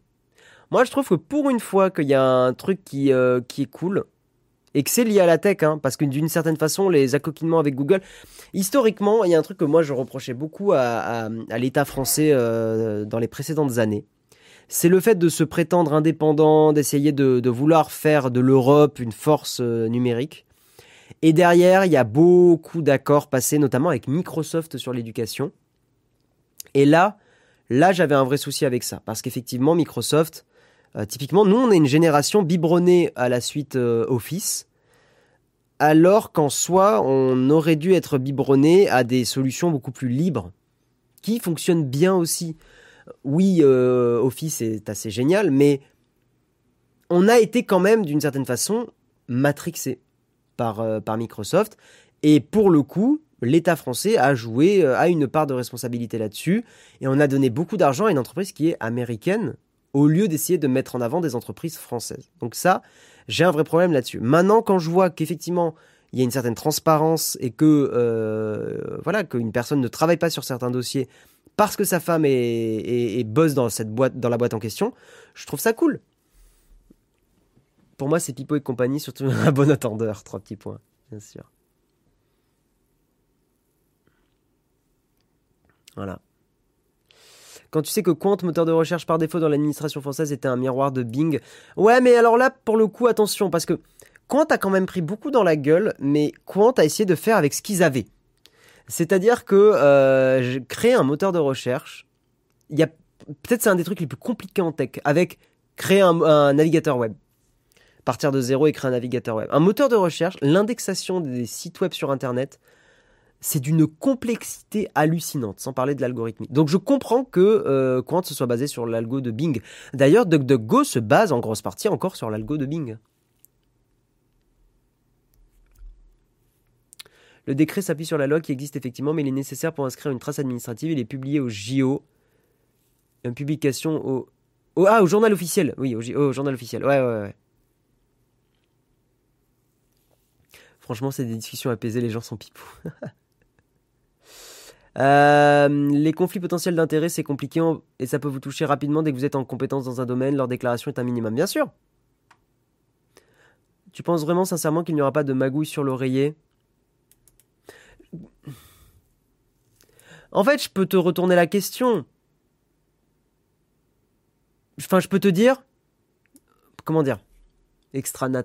Euh, si tu pars toujours dans, dans ce genre d'hypothèse, t'en finis jamais. En soi, tu peux toujours poser des questions comme ça en disant mais il y aura forcément des magouilles Non? Je sais pas. En fait, j'ai pas la réponse. Et d'une certaine façon, moi, je le fais un peu le parallèle avec effectivement euh, les, les youtubeurs aujourd'hui. Et, par exemple, nous, notre démarche de stop pub caché et tout ça, le fait je pense que le plus important, peu, peu importe ce que tu fais, c'est d'être le plus transparent possible. Euh, d'où d'ailleurs la, haute autorité de la transparence publique qui, si je dis pas de bêtises, a été lancée par Roland. Je dis pas de bêtises. Et euh, bah Alain, enfin justement, nous, nous, notre démarche par exemple, c'est effectivement, bah, des fois on fait des vidéos publiées rédactionnelles. Bah, c'est pas les vidéos qui euh, factuellement, voilà, c'est pas ce qu'on aime faire le plus. Mais d'une certaine façon, à partir du moment où tu dis officiellement les choses et tu caches pas les choses, j'ai beaucoup moins de problèmes avec, euh, avec ça. Donc pour moi, le plus important, effectivement, dans toute démarche, euh, c'est la transparence. Et là, je suis contente de savoir que ça a été, euh, ça a été révélé, quoi. La vie n'est pas un film ou une série, il n'y a pas des complots partout, la vraie vie est moins palpitante. Oui, oui, je suis, mais oui. Après, il y a des accoquinements qui sont véridiques, qui existent, faut pas, faut pas être naïf non plus. Euh, mais je pense que vous seriez un peu étonné si vous preniez un peu le temps d'écouter des débats euh, euh, politiques, que ce soit au Sénat, à l'Assemblée, tout ça, tout ça. Je pense que vous seriez étonné parce que j'étais un peu comme la plupart dans le chat il y a quelques années, en disant que de toute façon tous des pourris. Hmm, j'ai un peu revu ma copie. Il euh, y a des gros problèmes, mais il y a aussi quand même beaucoup d'hommes et de femmes politiques qui se battent sincèrement pour faire pour améliorer les choses. Et mais après, il y a, encore des problèmes. Hein. Faut pas, faut pas être naïf non plus. Mais il y a beaucoup de gens qui se battent pour essayer de faire avancer les choses et et je suis pas convaincu que euh, les, c'est comme tout à l'heure, hein, mais les phrases à l'emporte-pièce de dire euh, euh bah tous des pourris, de toute façon il y aura de la corruption quand même. Non, je suis pas convaincu qu'on avance comme ça, mais voilà.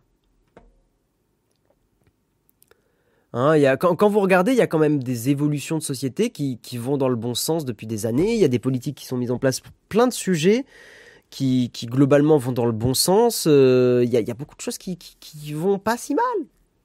Il y a beaucoup de problèmes, mais il y a des choses qui vont bien. Les États-Unis, les États-Unis, c'est pas la France. Et les États-Unis, effectivement, le lobbying euh, est plus problématique, il est vrai. Euh, notamment tout ce qui va être lobbying médicamenteux. Là, c'est vrai qu'il y a des, il y a des docu Arte qui sont très bien là-dessus, euh, euh, notamment sur le merde, comment ça s'appelle le médicament pour les pour les diabétiques. J'ai plus le nom en tête, mais effectivement où là il y a, y a eu, je crois que c'est encore d'actualité, mais il y a eu un vrai lobby et une vraie voilà, une, un vrai truc horrible aux États-Unis où effectivement il y avait une mainmise sur l'insuline, merci, sur l'insuline quoi. Là, là, il y avait des, vrais problèmes, quoi.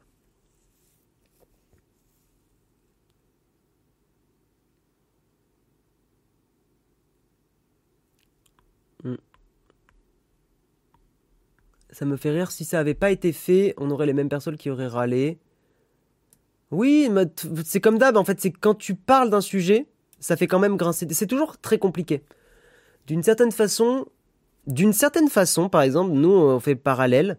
Vous savez, on vous bassine beaucoup avec Take Your Time et tout. D'une certaine façon, stratégiquement, on est con faire ça. Parce que bassiner avec euh, l'écologie, avec la tech, écolo, machin, si un jour on est invité, par exemple, en Chine, euh, pour aller visiter une usine de production parce qu'on est invité par une marque pour y aller,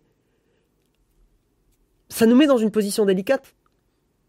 Parce que y aller permettrait de faire un contenu super intéressant, euh, mais d'une certaine façon, des gens pourraient dire très justement, vous prenez l'avion pour aller euh, faire une vidéo à l'autre bout du monde, ça pollue à max, vous n'êtes pas Take Your Time.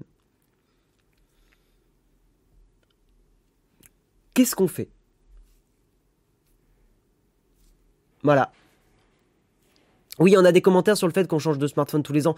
Ça, pour moi, c'est des commentaires, ça marche pas. Parce que justement, nous, c'est là où moi j'ai une vision où notre travail est d'une certaine façon un peu journalistique. Euh, et en fait, on change de téléphone pour pouvoir en parler. Tout simplement. Parce qu'en plus, on vous l'a déjà dit, mais au bout d'un moment, quand quelque chose devient ton métier, t'es moins excité au fait de changer de téléphone. Et en plus, vous le savez, mais le marché du téléphone aujourd'hui évolue à chaque fois euh, très très peu. Je dis pas qu'il n'y a pas de plaisir, mais factuellement, c'est plus une corvée de changer de téléphone. Au point, d'ailleurs, justement, ici, là, dès qu'il y a un nouveau téléphone qu'on reçoit pour, parce que c'est une OP, parce que c'est un machin, en général, c'est moi qui le setup. Je vous garantis que setup des téléphones, ça me sort par les trous de nez, hein, euh, honnêtement. Hmm. Si vous pensez que politique égale magouille à 100%, aucune transparence ne vous convaincra. Si vous pensez que politique c'est 10%, ce qui est trop, ah, 10% de, de, oui, de, magouille, vous apprécierez la transparence. Bien sûr.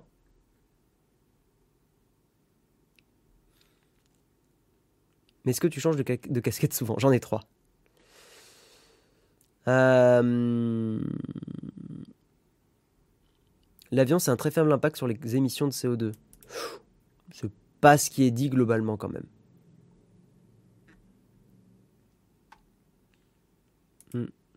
Ce ministre n'aurait pas dû être nommé ici. Borne connaissait sa femme. Dans notre administration, il n'aurait pas été sélectionné. Non, mais après, j'entends cet argument et fondamentalement, je suis assez d'accord. J'aurais préféré quelqu'un d'autre quand même. Euh, non, justement, le tutoriel, on a évolué. Maintenant, on a un compte dédié au nouveau, téléphone. Merci Samot pour ton Prime. Merci beaucoup. Et le Glode aussi, merci beaucoup pour vos Prime. C'est très gentil. Du coup, on arrête le journalisme. Non, mais c'est des questions qui sont très compliquées hein, sur l'écologie, euh, notre position, Naotech. Je pense qu'on aura des. Je vous le dis, je pense qu'on aura des positions contradictoires. Je, pour certains, sur, euh, sur l'écologie, on pourra pas être parfait. Parce qu'en plus, d'une certaine façon, on vit dans une saucisse. Mais euh, non, non, d'une certaine façon, on peut pas être 100%. Je, je, pense que c'est compliqué d'être 100% aligné sur une conviction dans, bah, dans le métier qu'on fait aujourd'hui. C'est compliqué. Mais on s'efforce. Ceci, c'est pas la bonne chaîne, non, effectivement. Voilà. Dans tous les cas, euh, bah, transparence, par contre. Ça, c'est plus, le plus important. Il est 9h02. Aucune chance qu'il soit l'heure. Gna prout prout prout, Samuel. Merci Marie pour ton prime. Merci beaucoup. Merci, merci beaucoup. Une saucisse au tofu, évidemment. Vous alimentez le marché de l'occasion, c'est pas plus mal. oui, mais tant mieux, tant mieux. Aujourd'hui, il y a de moins en moins besoin d'acheter un téléphone neuf quand même. Hein. Globalement, euh, globalement, le marché de l'occasion est quand même très très cool. Nous allons parler. Alors, est-ce qu'on a le temps? Parce que c'est pas forcément un article de news, c'est plus un article euh, qui permettrait d'apporter un débat. J'ai réfléchi. Est-ce qu'on le fait sur la fraude publicitaire? Hmm. Si, on va le faire. Merci Sylvainto. Mais c'est gentil tous vos subs là. C'est cool, merci beaucoup. Rien ne peut être parfait, même commencer à se lancer dans l'écologie. Si on fait un tout petit geste tous les jours, c'est bien. Euh, il faut bien commencer quelque part, ça sera jamais parfait. Non, mais bien sûr. Bien sûr, bien sûr. Évidemment. Euh, on va parler de fraude publicitaire. Et c'est intéressant. Parce que là, nous, on peut, on peut partager des petites histoires aussi sur, euh, sur notre chaîne. Euh, là, Jérôme, je pense que ça va te, parler beaucoup cet article. Merci Pem pour ton, Prime, c'est cool. T'as transformé son abonnement Prime en abonnement de niveau 1. Ah, ça veut dire que t'as as rajouté de la moula, Pemf. C'est gentil. Merci beaucoup. Euh, la fraude publicitaire progresse. Intéressant. Ça fait pas mal écho avec des choses que nous vivons aussi, nous, dans le milieu. D'une certaine façon. On est dans le train de l'hype. Oh, petit train de l'hype qui est en train d'approcher. C'est cool. Merci à tous. Dernier petit sub et on, lance le train de la hype. Ce serait cool. À vos subs, bien sûr. N'oubliez pas, hein, Prime, vous pouvez, euh, si vous êtes Prime, vous pouvez subber gratuitement. Voilà, si vous êtes Amazon Prime. Non, t'inquiète, euh, Jérôme, c'est t'inquiète. C'est complètement prévu juste après. La fraude publicitaire progresse. On observe une forte hausse des tentatives. C'est un article assez court, donc je le fais, puis après, euh, j'avance. On observe une forte hausse des tentatives de fraude publicitaire et une progression de faux trafic. Gare aux bots qui peuvent représenter jusqu'à un tiers du trafic sur les sites de vente en ligne. Il a ajouté de la moula, mais du coup, il a redonné de l'argent. Ouais, c'est exactement. Alors, à en croire les derniers chiffres de la société Chèque. J'espère que c'est pas un chèque en blanc. Il y a de l'argent jeté par les fenêtres du côté du trafic web sur les sites marchands et sur le marché publicitaire. Les analystes estiment que près d'un tiers du trafic sur les plateformes de e-commerce provient de bots et de faux utilisateurs. Ça pique. Environ 17% de tout le trafic provenant de programmes d'affiliation serait faux contre 10% il y a deux ans. C'est intéressant. Il y, a, des trucs à dire. Dans son étude, Sheik a analysé les données de 50 000 sites et constate que 27% du trafic n'est pas normal, un chiffre qui s'élève à 32% pour du trafic mobile.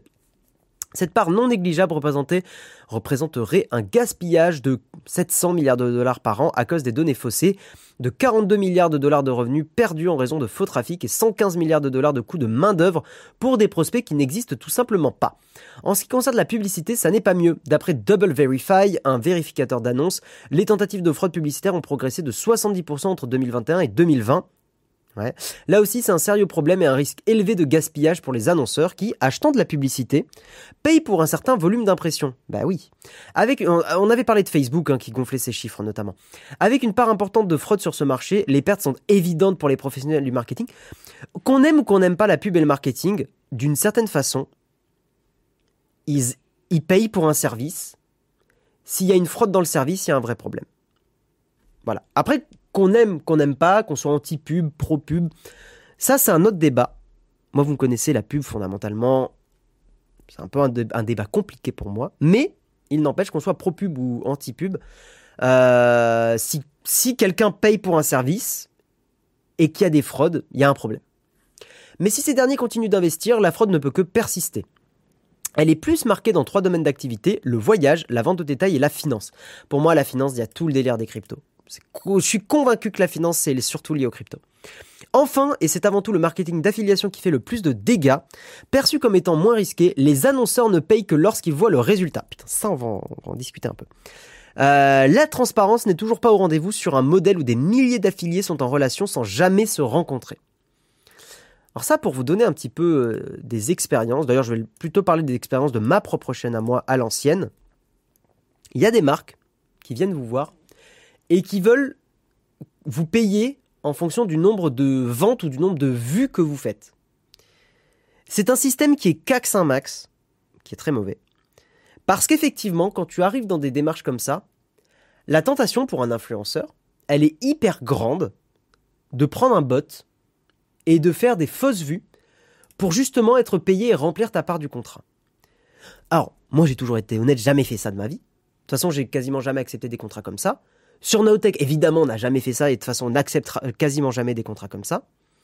Mais, je, on sait, pas dans la tech, hein, en tout cas, je connais personne dans la tech, mais on sait qu'il y a bien sûr des influenceurs et influenceuses euh, qui font ça.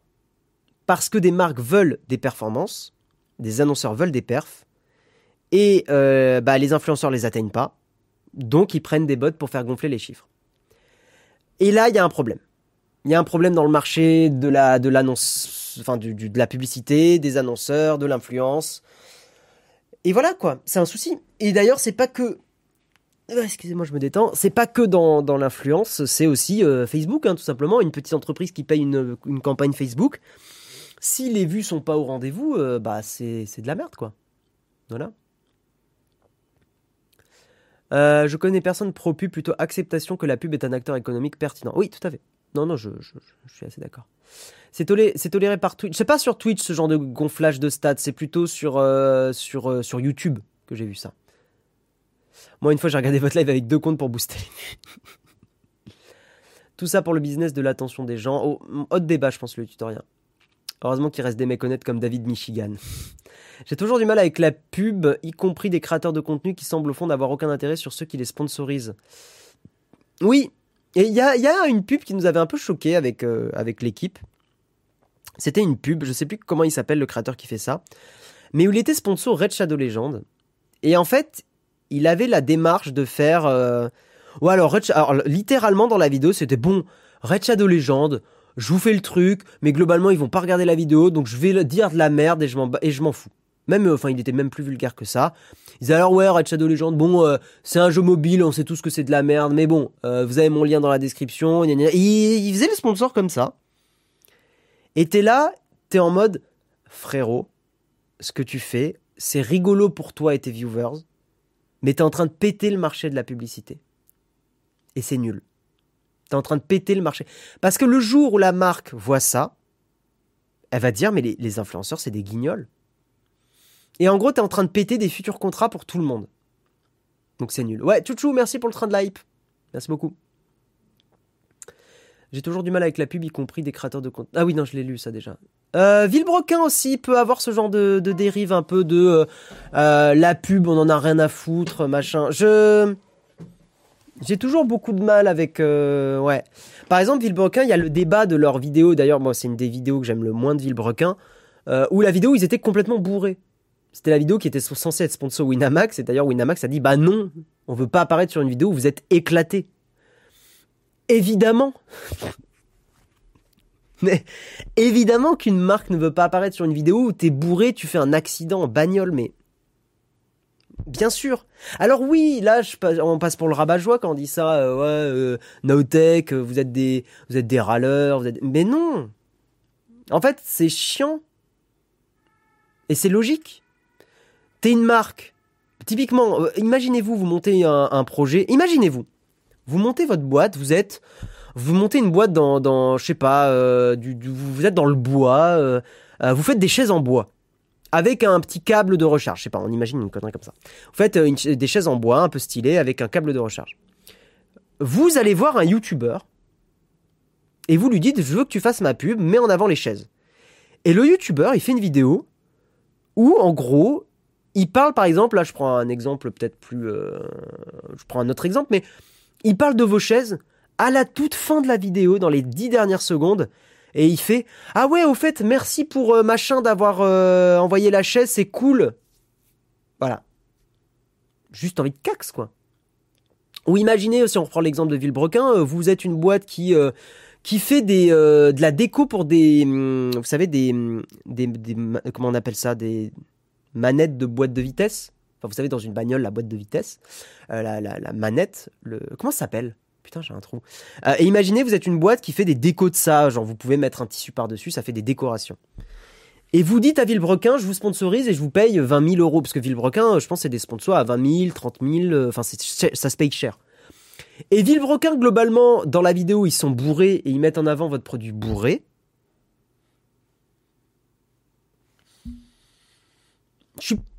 Le pommeau, merci. Merci. Le levier de vitesse. Le levier de vitesse, ouais, merci, merci. Euh, on est d'accord, le chat? Vous n'êtes pas content? C'est votre boîte, c'est votre bébé, ce projet. Euh, vous êtes un passionné de bagnole. Euh, customiser des leviers de vitesse, c'est votre truc. C'est ou customiser des volants. Voilà, vous êtes fan de ça. C'est un truc que vous voulez mettre en avant. Vous proposez d'être sponsor, enfin, vous demandez à être à faire un sponsoring et l'influenceur le fait en étant bourré, en ayant un accident. Bah non quoi. Et c'est là qu'on voit que Guillaume ne conduit pas. Mais c'est faux, Fabrice. Je sais que tu taquines. Mais c'est faux, j'ai conduit longtemps. C'est faux. D'ailleurs, euh, j'ai parlé tout à l'heure, mais j'ai refait mon permis exprès parce que dans pas longtemps, on va reconduire un petit peu. Mais stop avec ça, ils sont jamais bourrés en vidéo, c'était juste pour une vidéo dans un but bien précis expliqué, faut pas faire de généralité. Ils étaient censés être sponsors dans cette vidéo, Play. Hein. Je sais que beaucoup de gens aiment bien Villebrequin, donc je comprends qu'il y ait toujours euh, une petite résistance en mode euh, mais euh, faut pas faire une généralité. Moi, je te parle dans cette vidéo. Dans cette vidéo, toi, t'es sponsor, t'as ton projet, tu veux sponsoriser cette vidéo, et Villebrequin, ils te disent pas qu'ils vont être bourrés dans la vidéo, bah je suis désolé, mais tu leur demandes de retirer le sponsor, c'est normal. Tu sais pas le nom du levier de vitesse Non, je sais pas le nom du levier de, vitesse parce que j'ai 4h30 de sommeil dans les pattes. Seulement. Voilà. Donc il y a des mots qui échappent des fois quand on est en live.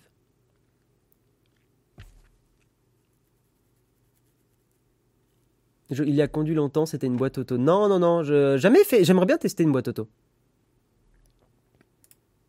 Et euh, après, au-delà du, délire, enfin de, parler de sponsor, euh, la vidéo, pour moi, elle, avait un problème. Tu sens qu'ils étaient pas à l'aise. Et j'en ai parlé avec d'autres créateurs. Et on n'est pas les seuls à dire ça. On en a, j'en ai déjà parlé en soirée avec d'autres créateurs de contenu et on est beaucoup à dire non, cette vidéo. En fait, quand, on connaît le, métier, quand on connaît les backstage, le fait de d'incruster des moments de vidéo dans une vidéo. C'est-à-dire, en fait, dans la vidéo, il y a des moments où l'un des deux, là, je sais plus comment il s'appelle, mais il se filme en disant, alors oui, euh, on précise que... Quand tu es obligé de faire des précisions de ta vidéo, c'est qu'en général, tu as mal écrit ta vidéo. Et qu'il y a un problème.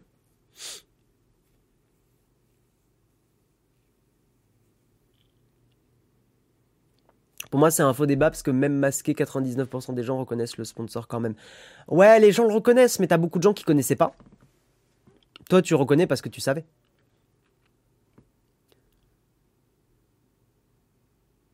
Ça peut arriver de faire des erreurs, mais tout à fait, Play. Mais euh, on est, d'accord. Dans 99% des cas, leurs pubs sont très quali, surtout par rapport à d'autres youtubeurs. Ah non, mais Villebrequin, c'est pas les pires. Mais je parle d'un exemple pour illustrer mon propos. C'est important.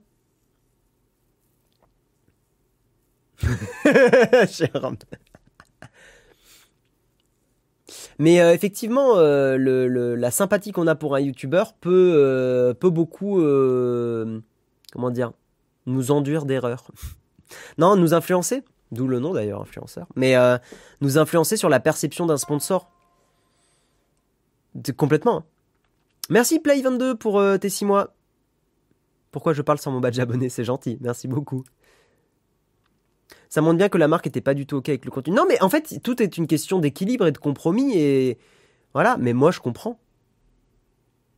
En fait, c'est aussi un truc, c'est que souvent on voit les marques comme des entités neutres, machin, mais encore une fois, il faut toujours se rappeler qu'une entreprise, elle vient aussi de, quelques personnes qui ont monté un projet. Imaginez-vous euh, votre petit projet, vous, vous, êtes sponsor sur une vidéo et l'influenceur il vous chie à la gueule. Bah t'as pas envie de refaire des OP quoi et t'as surtout pas envie de remettre la même quantité d'argent. Imagine, tu mets 30 000 euros pour un Villebrequin, parce que c'est probablement ce genre de prix, et que le sponsor est pas. Bon, allez, pour quelqu'un d'autre, on s'en fout, parlons de quelqu'un d'autre, pour un autre youtubeur, et que le youtubeur, bah, il fait une sponsor qui est vraiment pas géniale, t'as pas envie de revenir dans ce game, quoi. Depuis quand une marque ne vérifie pas le contenu avant publication? Ça peut arriver. C'est compliqué, euh, Charlie euh, Belfort. C'est compliqué.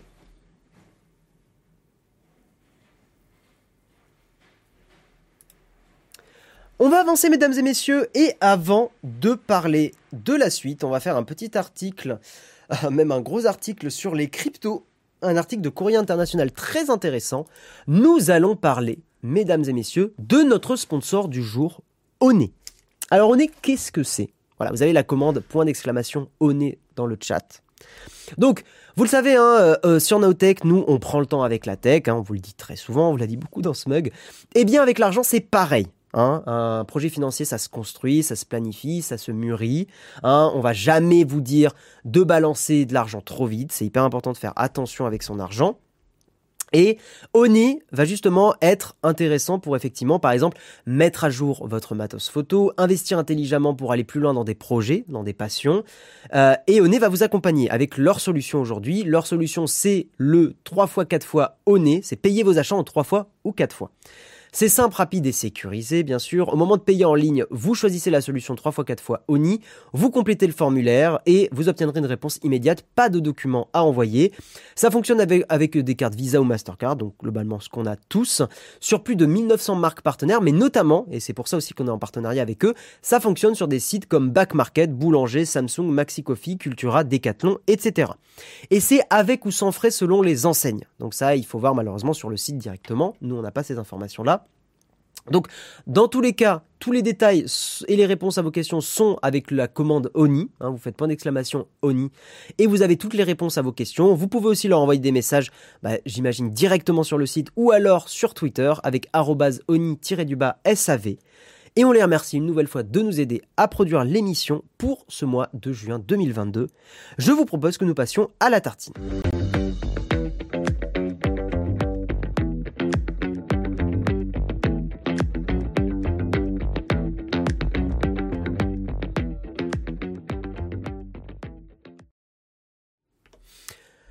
Et donc nous allons parler d'un article de Courrier International qui est très très intéressant. on va le faire un peu pas rapidement, mais il est déjà 9h20. Donc on va en discuter pas mal ensemble. Ça va être assez intéressant. Mais globalement, euh, voilà, on, ne terminera pas non plus à 10h. On a du taf. Et euh, bah, voilà, il y a du taf. Hmm.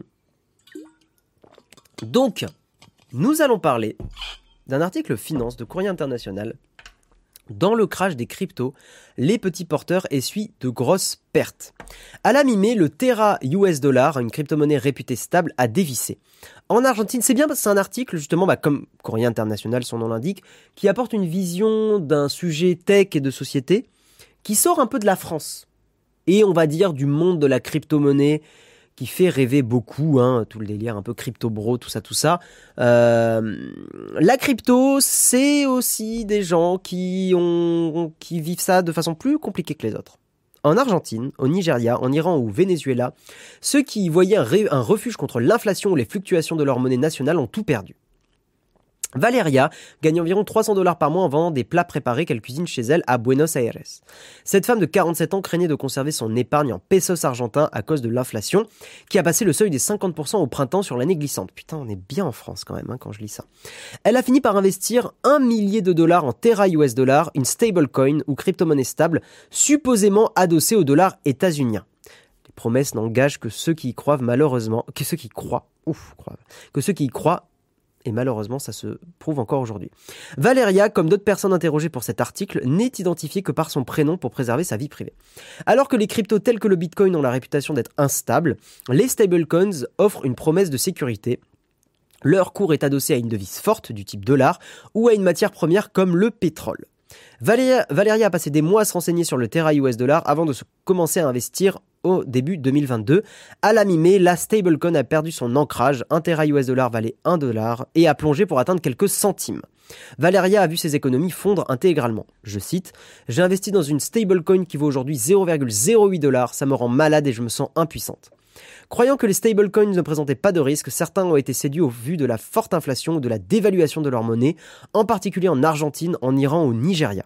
Le crash du Terra US dollar, qui a aussi frappé d'autres cryptoactifs, a brisé cette, illusion.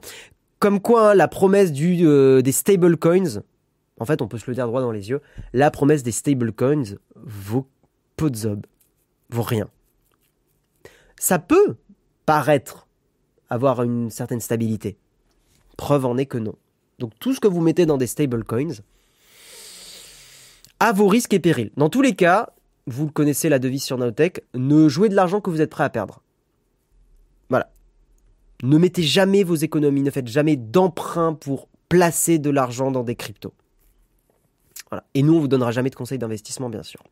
Valeria, tout comme la dizaine de personnes que Rest of World a interviewées en Argentine, au Venezuela, en Iran, en, Irak et au Nigeria, ont investi en Terra US dollar, la troisième stablecoin en importance, et ont perdu des dizaines de milliers de dollars d'économie. J'ai été arnaqué, dit Mudazir, détenteur de Terra US dollar au Pakistan. Je suis dépouillé, il ne me reste même pas un centime. Et oui, mais justement, le photographe, on a vendu tout ça pour beaucoup de gens comme des livrets d'épargne et pas comme des investissements. Et d'ailleurs, même le terme investissement, d'une certaine façon, il est, un peu discutable, ce terme d'investissement. Je trouve. Parce que d'une certaine façon, en tout cas dans ma vision des choses, investir, c'est d'une certaine façon faire travailler ton argent, mais sur quelque chose d'un peu tangible. Et en soi, et je sais, hein, je la remets en cause, mais les cryptos manquent aujourd'hui d'une certaine tangibilité. Voilà. Alors certains diraient oui, mais l'euro aussi, il n'est pas tangible. Oui, mais l'euro est encore la monnaie, ou le dollar est encore la monnaie qu'on utilise aujourd'hui pour payer. Là où pour les cryptos, ce n'est pas encore le cas. Peut-être qu'un jour ça le sera. Why not? Pour l'instant, ça ne l'est pas. Si les premières monnaies numériques comme le Bitcoin étaient souvent l'apanage de personnes issues de la tech et de la finance, les stablecoins ont constitué une voie d'entrée pour ceux qui cherchaient à épargner, selon Pablo Sabatella, directeur de DeFi Education, une entreprise argentine qui donne des cours sur les cryptos.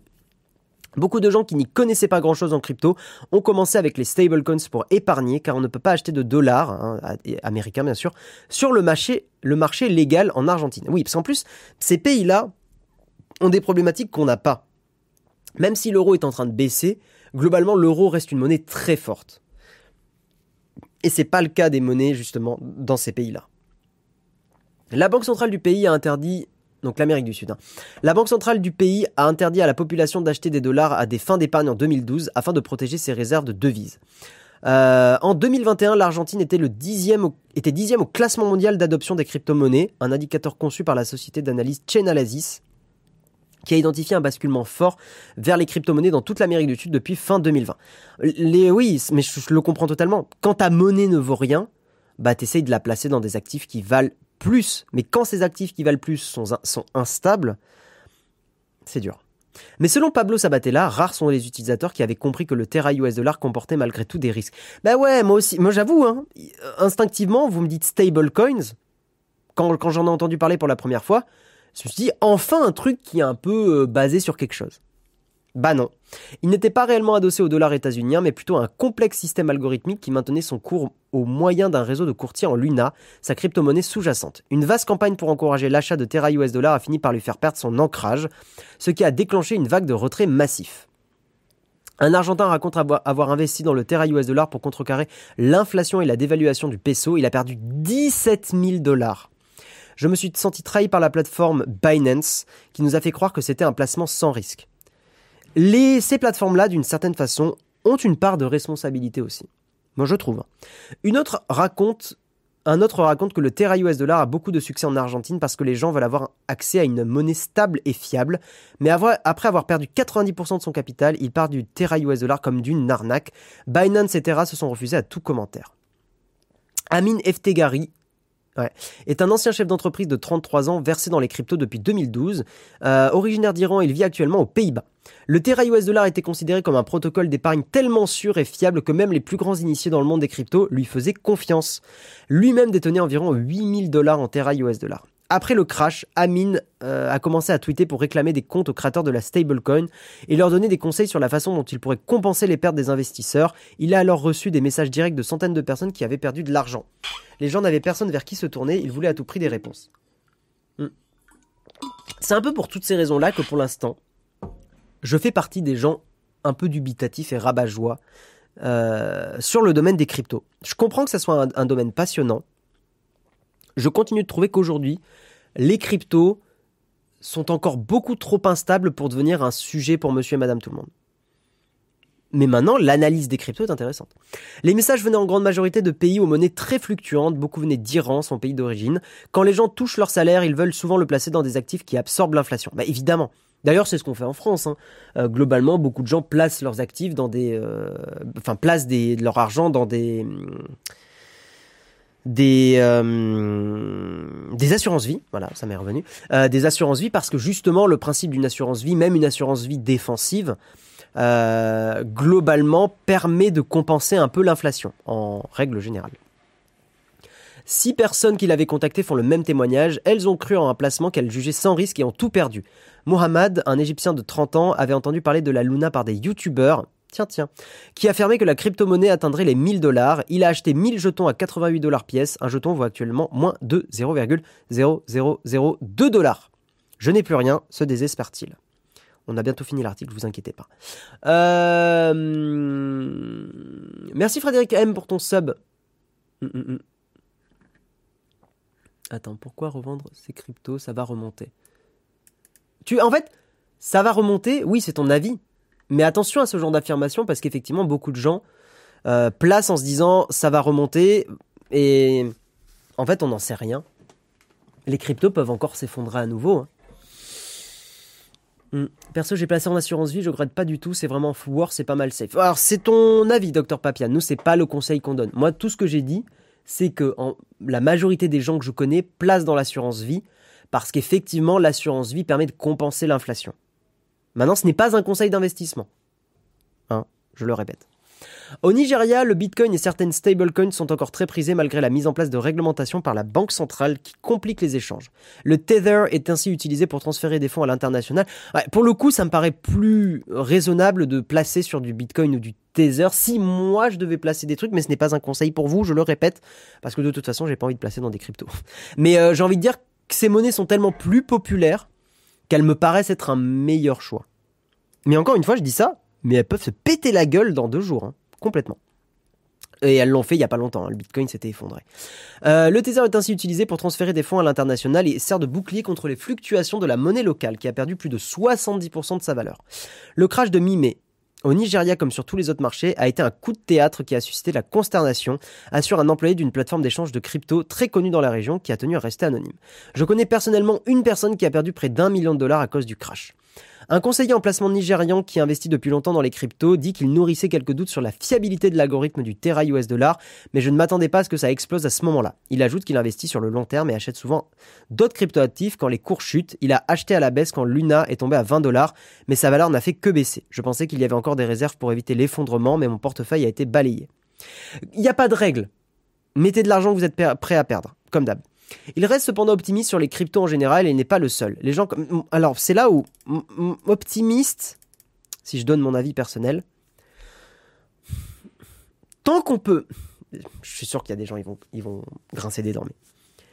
Tant que pour l'instant, on ne peut pas payer des choses de la vraie vie véritable, c'est-à-dire de la bouffe, payer son loyer, recevoir son salaire, pour l'instant, de mon point de vue, les cryptos vont avoir un plafond de verre. Le jour, alors, et certains vont me dire oui, mais il y a des enseignes qui acceptent le Bitcoin.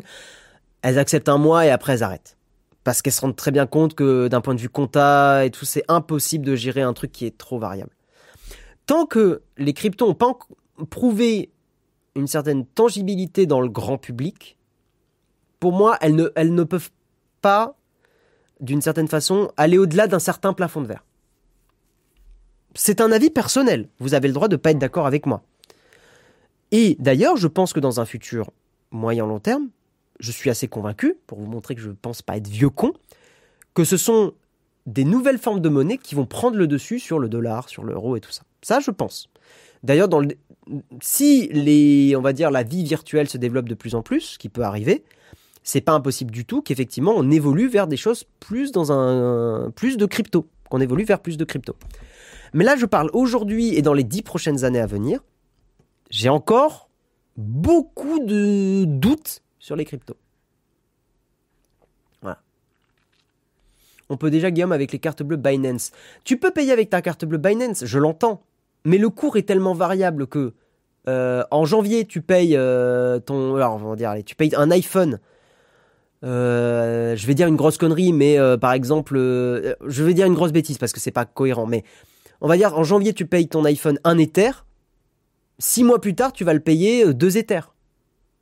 Et cette variabilité, elle est, impossible à gérer. C'est un enfer pour les, économies mondiales. C'est compliqué, quoi.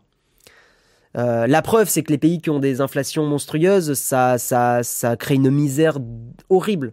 Bref, il reste cependant optimiste sur les cryptos. Les gens comme moi se sont lancés dans les cryptos très tôt. Donc même si le marché est en berne, nous avons connu le Bitcoin à 3000 et l'Ethereum à 500 dollars.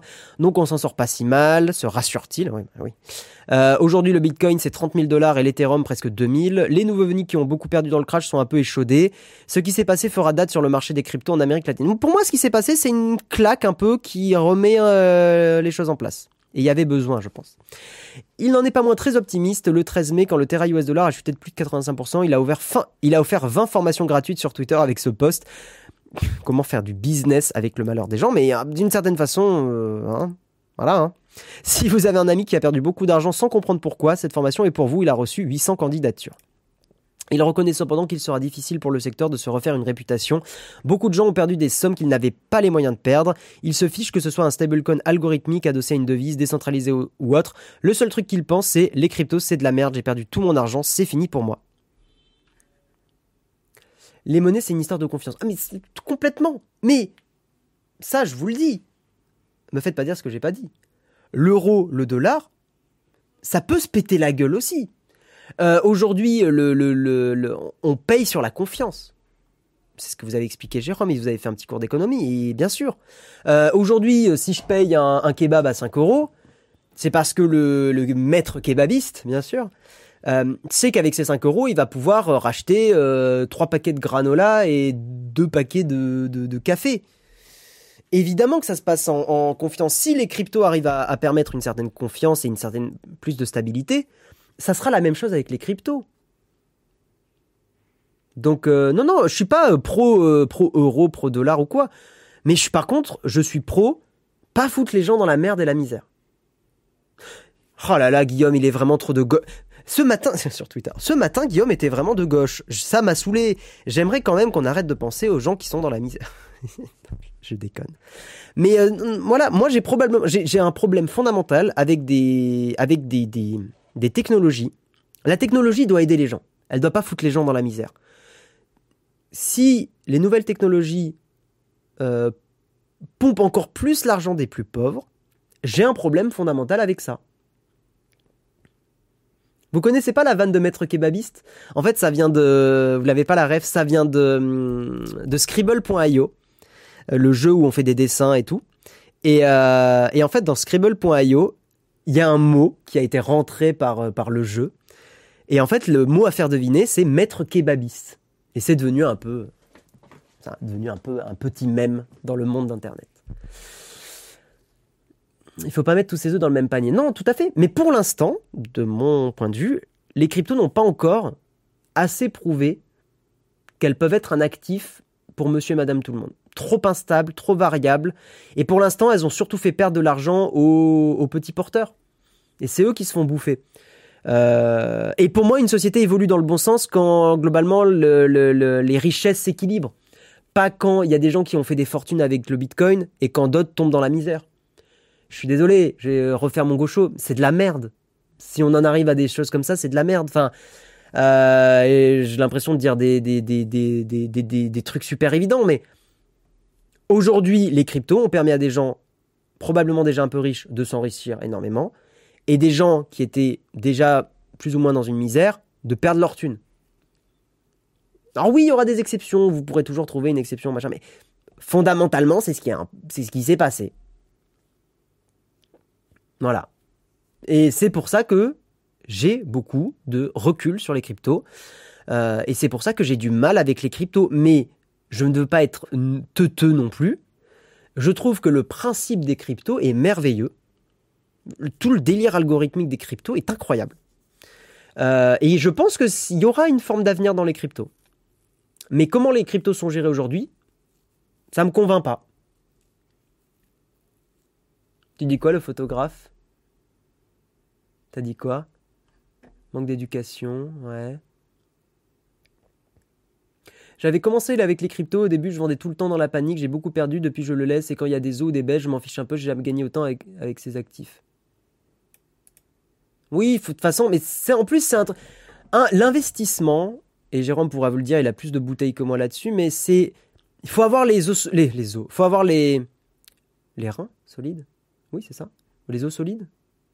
Enfin bref, il faut, il faut avoir le mental. Et tout le monde n'a pas ce mental-là. Et c'est impossible d'avoir le mental quand tu y mets tes économies.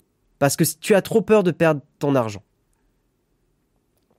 Oui, c'est les reins. Ouais, c'est les reins.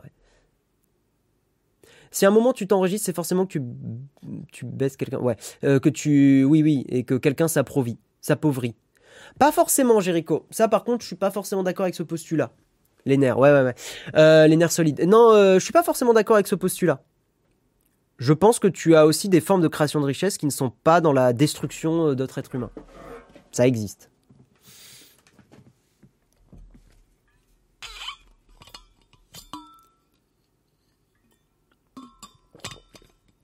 La tête froide. Ouais, merci Crashburn. La tête froide. Voilà un peu pour mon avis sur les cryptos. En soi, il n'a pas spécialement changé depuis le début. Euh... Moi, je comprends pas si tu es pauvre, pourquoi investir dans la crypto? T'as pas écouté l'article à l'IO 90 T'as pas écouté assez attentivement? Ces gens investissaient dans la crypto pour placer leur argent dans des valeurs euh, financières qui euh, subissaient moins l'inflation que dans leur propre pays. Nous, en fait, ça nous paraît inconcevable parce que l'euro, bon, il perd de, la valeur, mais ça va.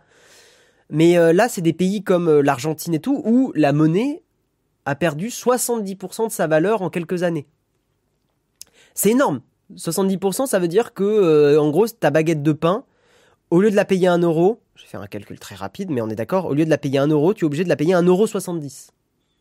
Est-ce que j'ai dit de la merde en termes de mathématiques, mesdames et messieurs, ou pas?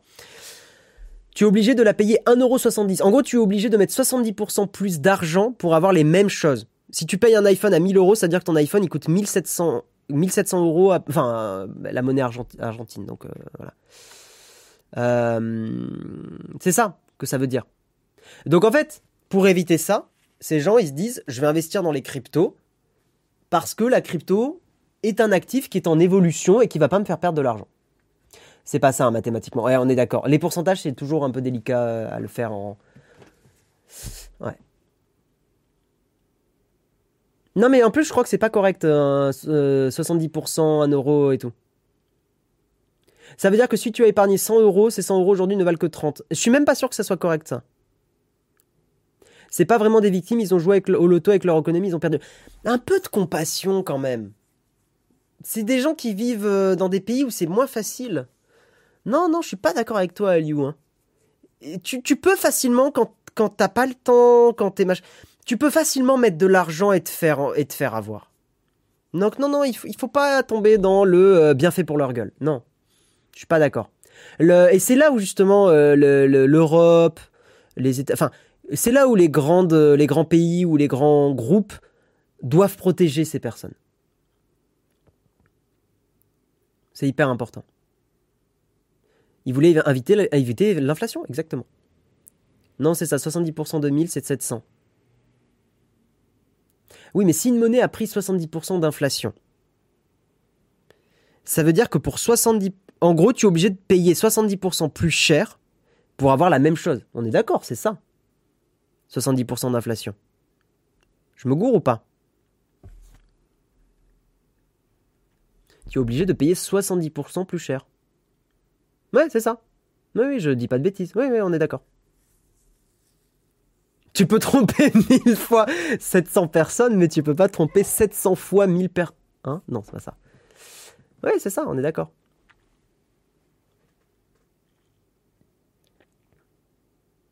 Oui, et puis l'or, l'or est un actif un peu particulier en plus. Euh, on est, on est d'accord avec ça, Jérôme. Hein. L'or est un actif qui à la fois paraît être une bonne, un bon placement, mais n'oubliez pas les gens que si un jour il y a une vraie crise, très grave, je pense que ça n'arrivera pas, mais sait-on jamais, l'or, euh, ça sera le dernier de vos soucis. Hein. Et la, valeur qui va prendre de la, l'actif qui va prendre de la valeur, c'est l'eau et la bouffe. S'il y a une vraie crise. Le meilleur placement Naotech, je suis bien d'accord avec toi, Flonflon. Mais t'es pas en live, Flonflon? T'es pas en live, Flonflon? Ça prend un petit jour? Mais qu'est-ce qui se passe? Ça prend un petit, une petite matinée de congé Mais t'as bien raison, il faut se reposer des fois. Le problème, c'est pourquoi il y a autant d'inflation, pourquoi les gouvernements font n'importe quoi. Je suis pas assez expert euh, dans ces domaines-là, donc je vais pas répondre à un truc qui serait sûrement une bêtise investir dans l'eau comme Nestlé. Non, mais d'une certaine façon, j'exagère même pas. Hein. C'est quoi une vraie crise? Une vraie crise, c'est quand globalement euh, la principale préoccupation, c'est que tu galères à acheter de la bouffe et de l'eau.